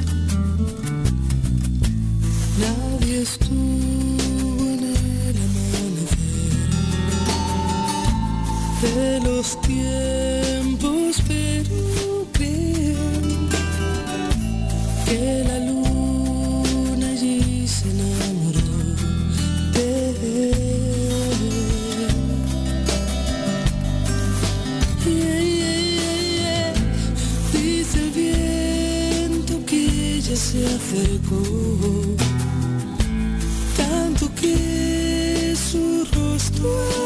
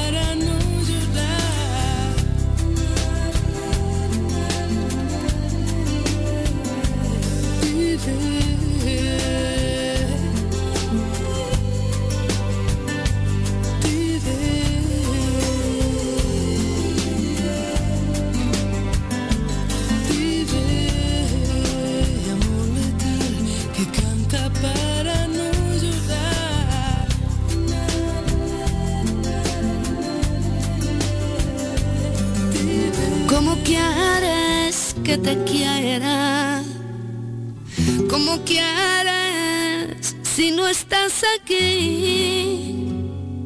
¿Cómo que harás que te quiera si no te das a mí?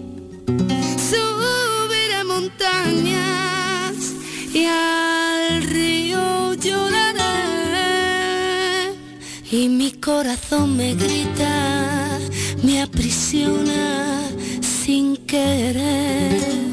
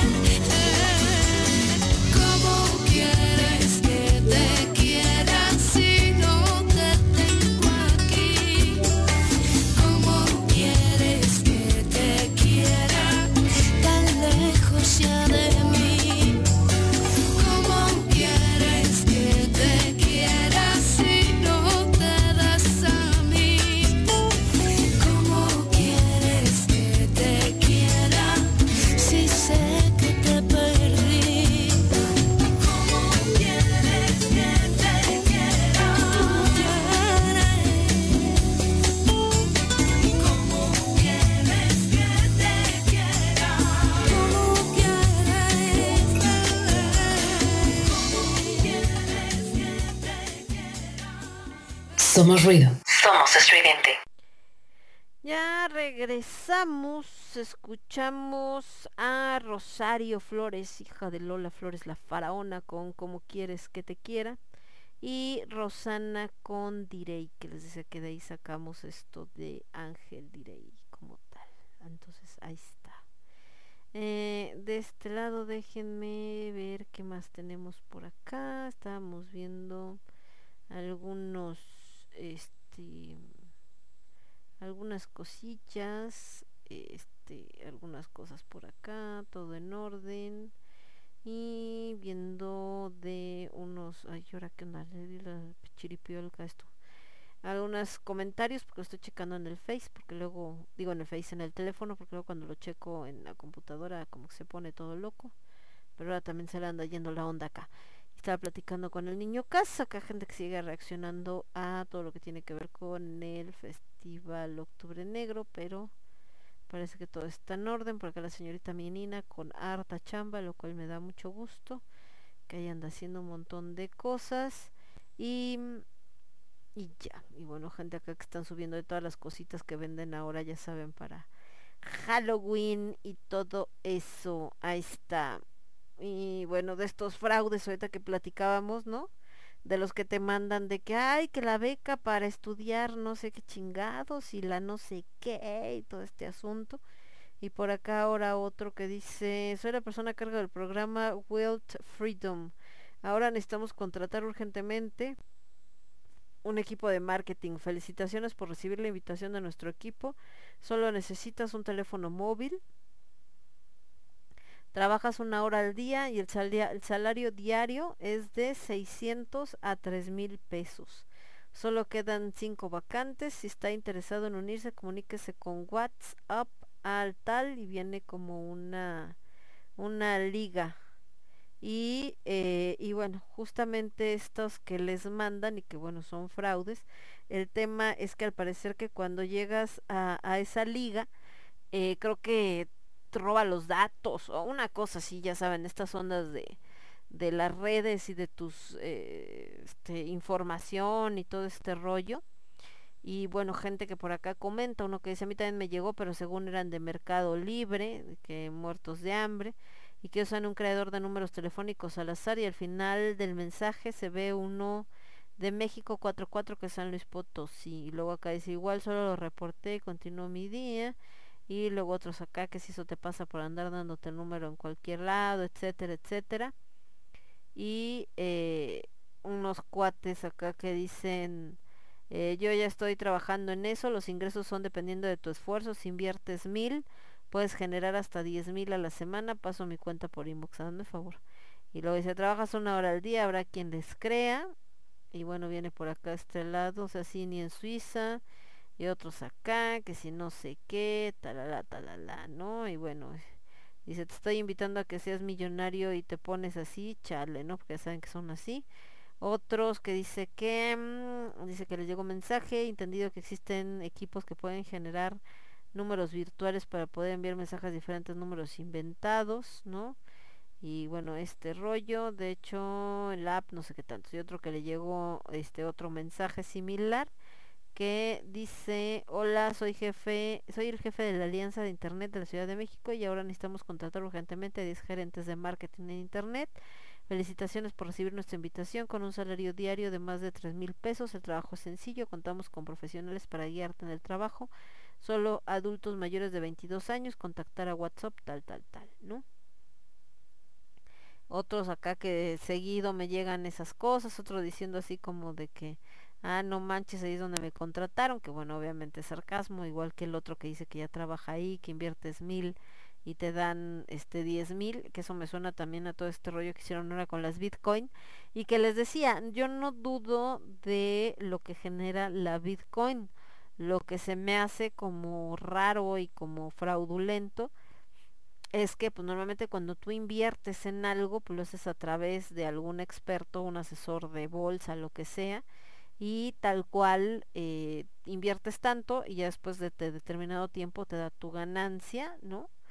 Pero en el caso de de este en el caso de de de esto de este tipo de sistemas como lo que maneja cifra no es nada más el que inviertas en bitcoin sino tienes que convencer a gente que también invierta y ahí es donde no me cuadra porque si se supone que tú tu ganancia la estás generando por la inversión de tu dinero en acciones de una empresa, llámese de las que se dedican a venta de marihuana, las que se dedican a venta de lo que sea, de ahí es donde se mueve el dinero, no de que invites a alguien y entonces tu dinero se genera del dinero de la persona que estás, eh, este, ¿cómo se llama?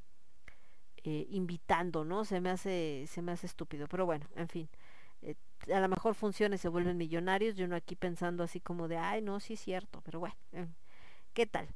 Eh, ¿Qué más tenemos por acá? Mm, es otra cosa. Y tarará y demás. Bueno. Y acá, este, estos que no se vuelven este, este, católicos y se vuelven ya españoles recalcitrantes, también de repente una onda medio extraña. Y de este lado, ¿qué más tenemos? Em, eh, eh, eh, eh, ¿Qué más tenemos por acá? No, este es otro asunto. Y este de la famosa hispanidad.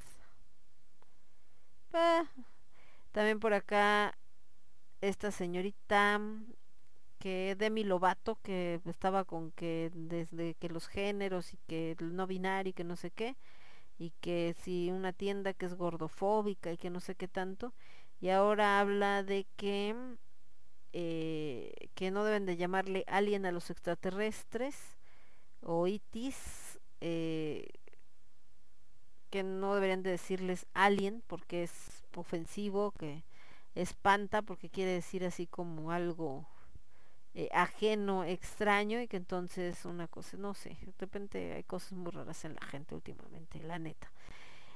Mejor vámonos con música, porque acá la gente se pone muy intensa. Bueno, estaba viendo acá esto de mm, el festival que ya aparece en la página donde ir. Dice, si eres fan del terror y las artes ocultas, sin duda esta experiencia es para ti. Lánzate al festival maldito y pasa Halloween de una manera diferente. Habrá zona de camping, acá solicita información.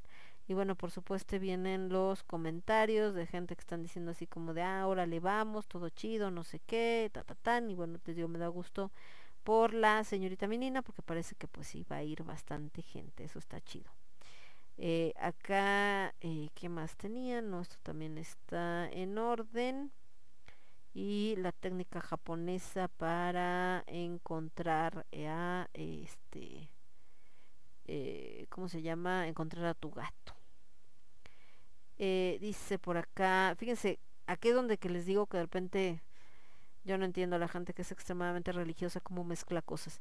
Admirar al intelecto humano y estimarlo partícipe de divinidad solamente por el hecho de entender la naturaleza de los números. Galileo Galilei. Galileo Galilei es de las personas que más estaba en contra de la Iglesia Católica precisamente por eh, pues lo que le hicieron al final del día lo hicieron abjurar y lo encerraron y un montón de cosas para que no siguiera enseñando entonces ah, qué les digo eh, esta no esta es otra cosa acá este un corset de mini piel también este es otro rollo y nada más entonces vámonos mejor con bueno los que vacunaron que hay unos que están desmayando otros que les da el ataque no sé qué tantos a mí la verdad es que la segunda dosis no me dio tan gacho, ¿no?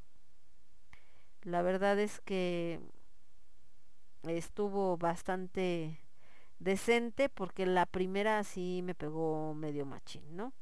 Y de este lado el buen Cas que andaba comprando mercancía, por eso no fue con nosotros a la entrevista. Y subió un, un plato sopero, pero con una calaverita, digo una calaverita, una calabaza que se ve chida. Dice, mañana subo video de otra cosa, es muy ahorrativa. Ok, mi querido, acá está bastante chido ahora lo que compraste, lo que conseguiste. Y ojalá pues se venda mucho, porque ya ves que está medio complicado. De hecho, estaba ofreciendo eh, la mi querida menina estaba ofreciendo lugares para stands para vender cosas en el festival maldito que me imagino que sí van a vender y está chido y todo pero con eso de irte hasta la Jusco y luego quedarte allá y toda la noche ay, no sé si está bastante cañón. Vámonos con algo de Silvio Rodríguez me voy del disco Mariposas justo con la canción del mismo nombre y después de esa nos vamos a ir con algo de déjenme ver qué más tenemos por acá aguantenme aguantenme ay acá de este lado. Ah no este no. Por cierto tribu alguien estaba hablando de la música prehispánica pero no me acuerdo por qué. Dejen que me acuerdo y les digo. Ah, con algo de Joan Manuel Serrat en Serrat Sos Único, que es un homenaje que le hacen, son canciones cantadas, canciones que cantaba Serrat pero por otros. Voy a ir con Diego Torres y esto que se llama Penélope y regresamos. Yo soy Lemon, esto es Lágrimas de Tequila y lo escuches únicamente a través de Radio Estridente. Volvemos. Estás escuchando Radio Estridente.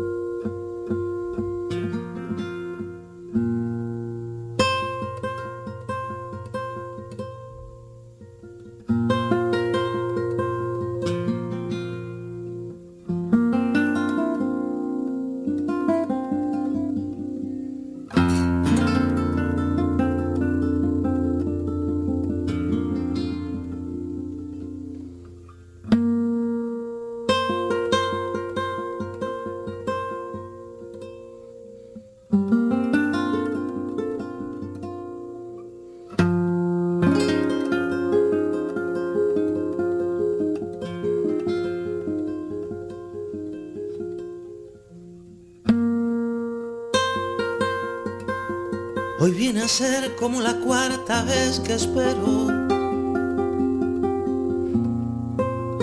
Desde que sé que no vendrás más nunca. He vuelto a ser aquel cantar del aguacero que hizo casi legal su abrazo en tu cintura. Y tú apareces en mi ventana, suave y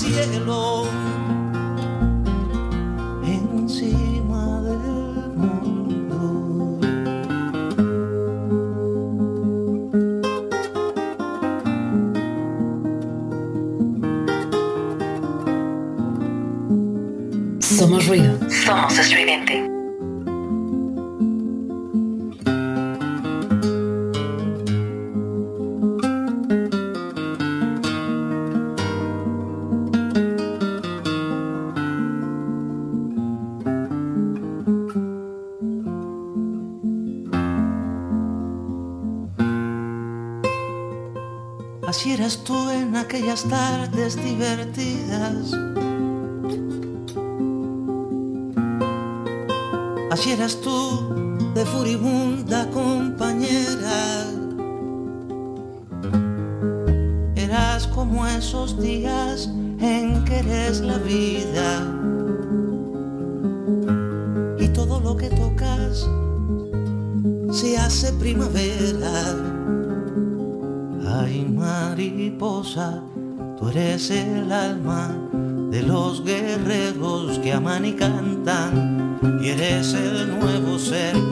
se asoma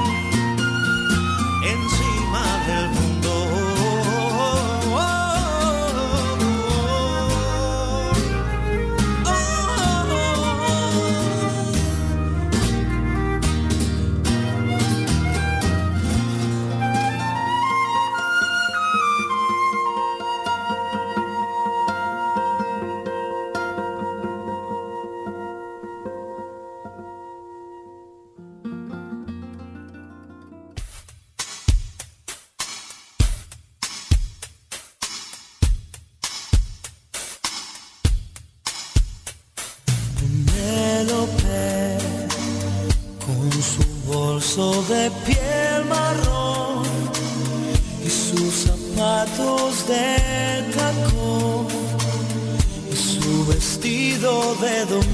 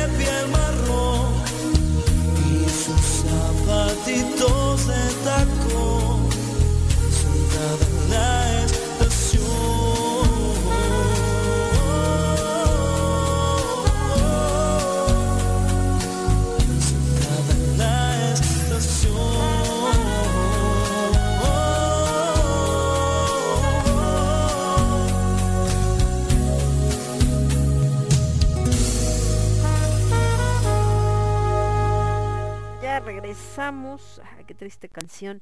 Penélope con Diego Torres. Joan Manuel Serrat, pero esta versión de, de Diego Torres. Y escuchamos a Silvio Rodríguez con Mariposas, el buen Silvio. Eh, de este lado, déjenme ver qué más tenemos. Acá algunas notas que estaban subiendo. Acá que estábamos platicando también con el niño K. Estamos viendo esto que estaban compartiendo de la inauguración de, de la exposición de dualidad entre la luz y la oscuridad. Que un montón de prensa fueron, pero nada más porque según ellos iban a ver qué le sacaban a, a este, ¿cómo se llama? A José Joel, ¿no? y que al final se les escondió, nos estaban platicando que estaban ahí ventaneando y todos estos, porque seguramente le iban a preguntar las mismas pendejadas que le preguntan siempre, ¿no? Entre ellas, pues por supuesto esta parte de de que la monita esta que estaba casada con su papá, la Sara, la mamá de Sarita, le puso el cuerno en algún momento y un amigo de José José lo sabía y no le dijo nada, ya saben todo este asunto y eh, que bueno, eh, este, seguramente le iban a preguntar algo así de qué opinas de que fulanito no le dijo a tu papá que menganita le puso el cuerno. Pero resulta que cuando José Joel estaba en el evento y efectivamente vio que estaban estos güeyes, tanto los de Ventaneando como Venga la Alegría y eh, Anexas, eh, la realidad es que lo que hizo fue decirle ahí a la gente de, del evento así de que casi casi yo no salgo, ¿no? Díganle a estos güeyes que yo ni estoy. Se les escondió y la neta es que nunca salió a, a decir nada. O sea, sí se escondió así tal cual de a mí ni te me acerques, carnal. Ni me digan, yo no sé nada, a mí no me metan en sus asuntos. Y gracias, bye. Entonces, pues así se fueron con palmo de narices sin nota y seguramente también sin mencionar el evento al que fueron, porque así se las gastan.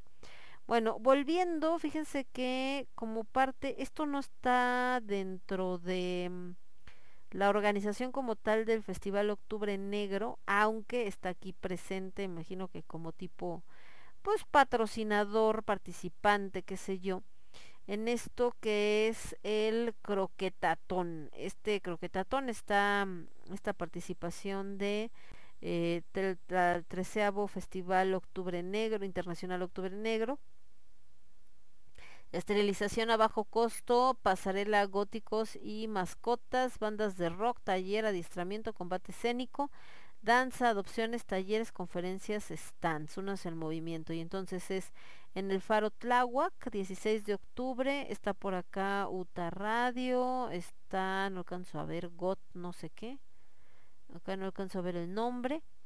Está Mulata, que es una banda. Está. Hay algo no sé qué de Light. Está Mariel Jimeno. Este, que bueno, ella cuenta historias de terror y todo. Ahorita está mucho con, con Luis Cantón y esto de Scary Clown. Está Matt Nelly, está Draconia, creo que dice acá, Oscar Maya, que hablamos de Oscar Maya, está Sombrío Ed, Palas, es Ed Paladin, que es un escritor, si mal no recuerdo. Y quién más está por acá, Yuna Moon, Bestia, varios. Y esto empieza a las diez y media de la mañana, por acá está presente también Faro Tláhuac, Secretaría de Cultura y bueno, otros por acá patrocinadores. Imagino que es un evento como para juntar eh, croquetas, supongo yo, para los perritos. Entonces, ahí está. Dice, por acá deberías darte una escapada, aunque sea de rápido. No, sí, como fuera Tláhuac, que está aquí a la vuelta de la esquina, ¿va? Está bien cerquita. Está muy chido. La verdad es que eh, los chicos del Faro, cuando tuvimos oportunidad de trabajar con ellos por el tema de la, este, eh, ¿cómo se llama? De el día del picnic gótico la verdad es que son chavos eh, bien trabajadores están bien comprometidos con la cultura eh, les es- les encanta estar haciendo lo que hacen los ves siempre contentos con sus talleres con todo lo que hacen ahí la neta es que también te te ayudan, ¿no? De lo que necesites, y están ahí atentos, entonces en ese lado pues no tengo eh, ninguna queja, pero híjole, sí está muy lejos. O sea, si es una onda como de que digas, ay, pues ahorita vengo, voy y regreso, no, sí está bien colgado. Y ahorita con el tema, digo, yo no llego en metro, pero la gente que tiene que llegar en metro está cañón, no sé, imagínense, está grueso, el que te tengas que ir en metro resulta que esa línea es la que no funciona, hombre, pues cómo le haces, con más música, ya casi se nos acaba acá el programa. Ah, ya que pusimos por acá Diego Torres con Penélope, nos vamos a ir con los enemigos y esto que se llama Señora. Y después, que también son de las canciones de Serrat, pero con otros cantantes, ¿verdad? Y nos vamos a ir con... em, bueno, con esa, de este mismo homenaje. Y vamos a buscar otra, pero de otro cantante, no nada más de Serrat, de Mercedes Sosa, que tengo de Mercedes Sosa. Gracias a la vida que me ha dado. Ah, Alfonsina y el mar. Que el otro día la puse, pero la versión con José, Jo- con José José, con Miguel Bosé. Y esta es la versión de Mercedes y Pablo Milanes. Y regresamos. Yo soy Lemon, esto es Lágrimas de Tequila. Lo escuchas únicamente a través de Radio Estridente. Regresamos. Estás escuchando Radio Estridente.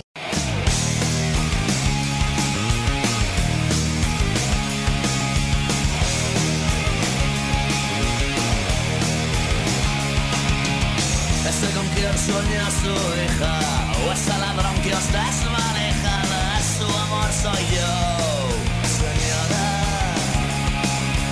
Y ya sé que no soy un buen yerno Soy casi un beso del infierno Pero un beso al fin, señora Que soy yo sé por quién ahora Os preguntáis por qué señora Se marcha necesito vuestra Perdiendo la vela me mando su infancia, velando su sueño, llorando su llanto. Con tanta abundancia. Si cuando sale una flor, al olor de la flor, se le olvida la flor.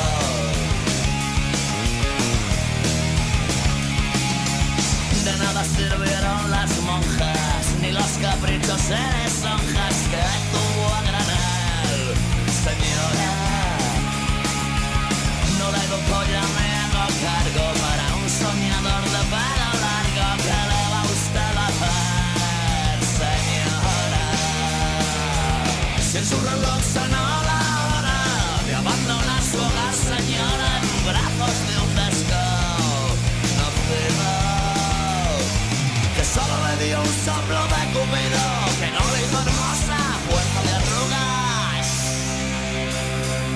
y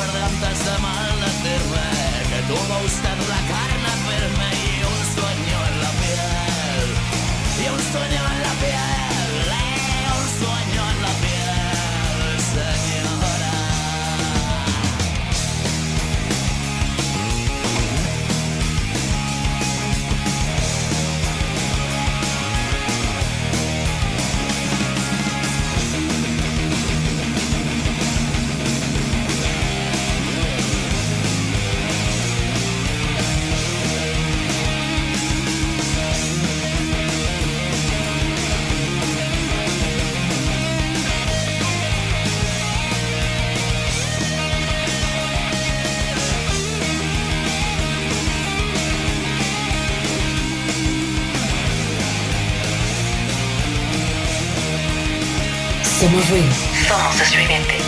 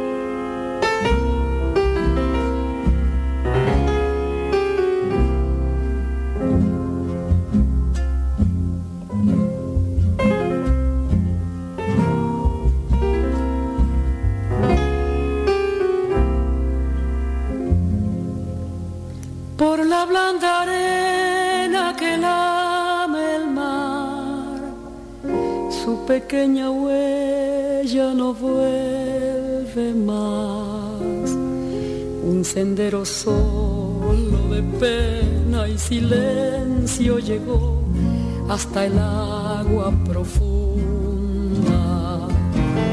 Un sendero solo de penas mudas llegó hasta la espuma. Sabe Dios que angustia te acompañó, que dolores viejos cayó tu voz para recostarte arrullada en el canto de las caracolas marinas. La canción que canta en el fondo oscuro del mar, la caracola. Te vas Alfonsina con tu soledad, nuevos fuiste a buscar, una voz antigua de viento y de sal. Te requiebra el alma y la está llevando y te vas hacia allá como en sueños, dormida Alfonsina, vestida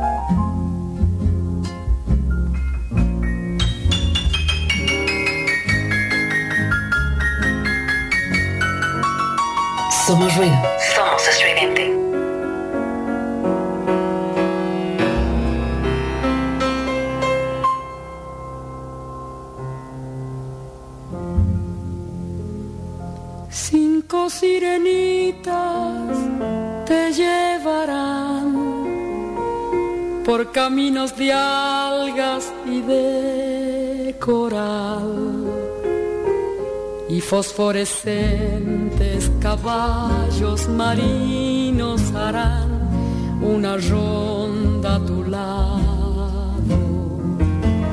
y los habitantes del agua van a jugar pronto a tu lado.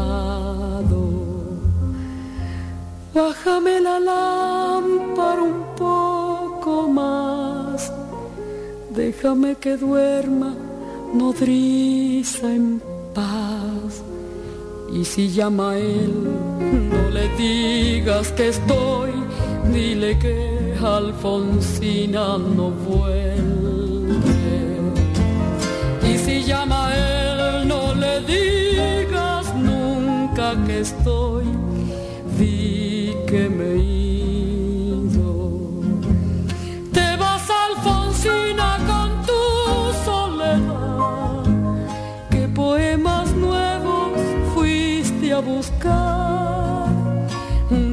una voz antigua de viento y de sal, te requiebra el alma y la está llevando y te vas hacia allá como en sueños, dormida Alfonsina, vestida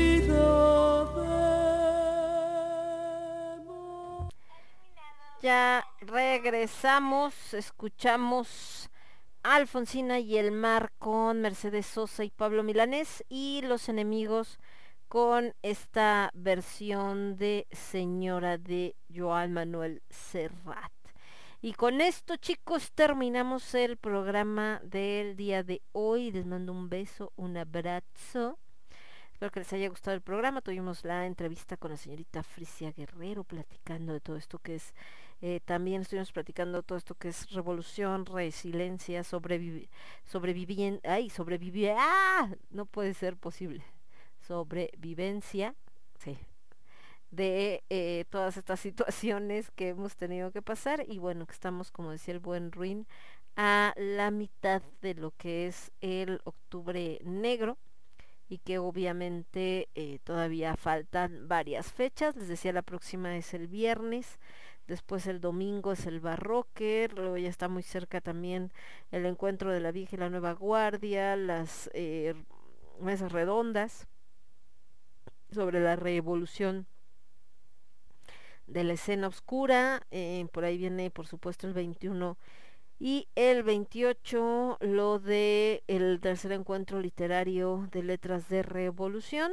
que ya acá seguramente está súper listo, yo lo sé.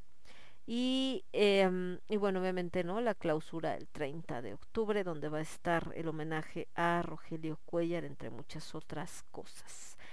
Les mando un besote, un abrazo, que descansen. Yo soy Lemon, esto fue Lágrimas de Tequila y lo escuchaste únicamente a través de Radio Estridente. Cuídense. Nos vemos la próxima semana. Recuerden que mañana a las 4 de la tarde tenemos con H de Alimentos. Nos vemos. Bye bye. Chiquititita, ¿dónde andas ingrata?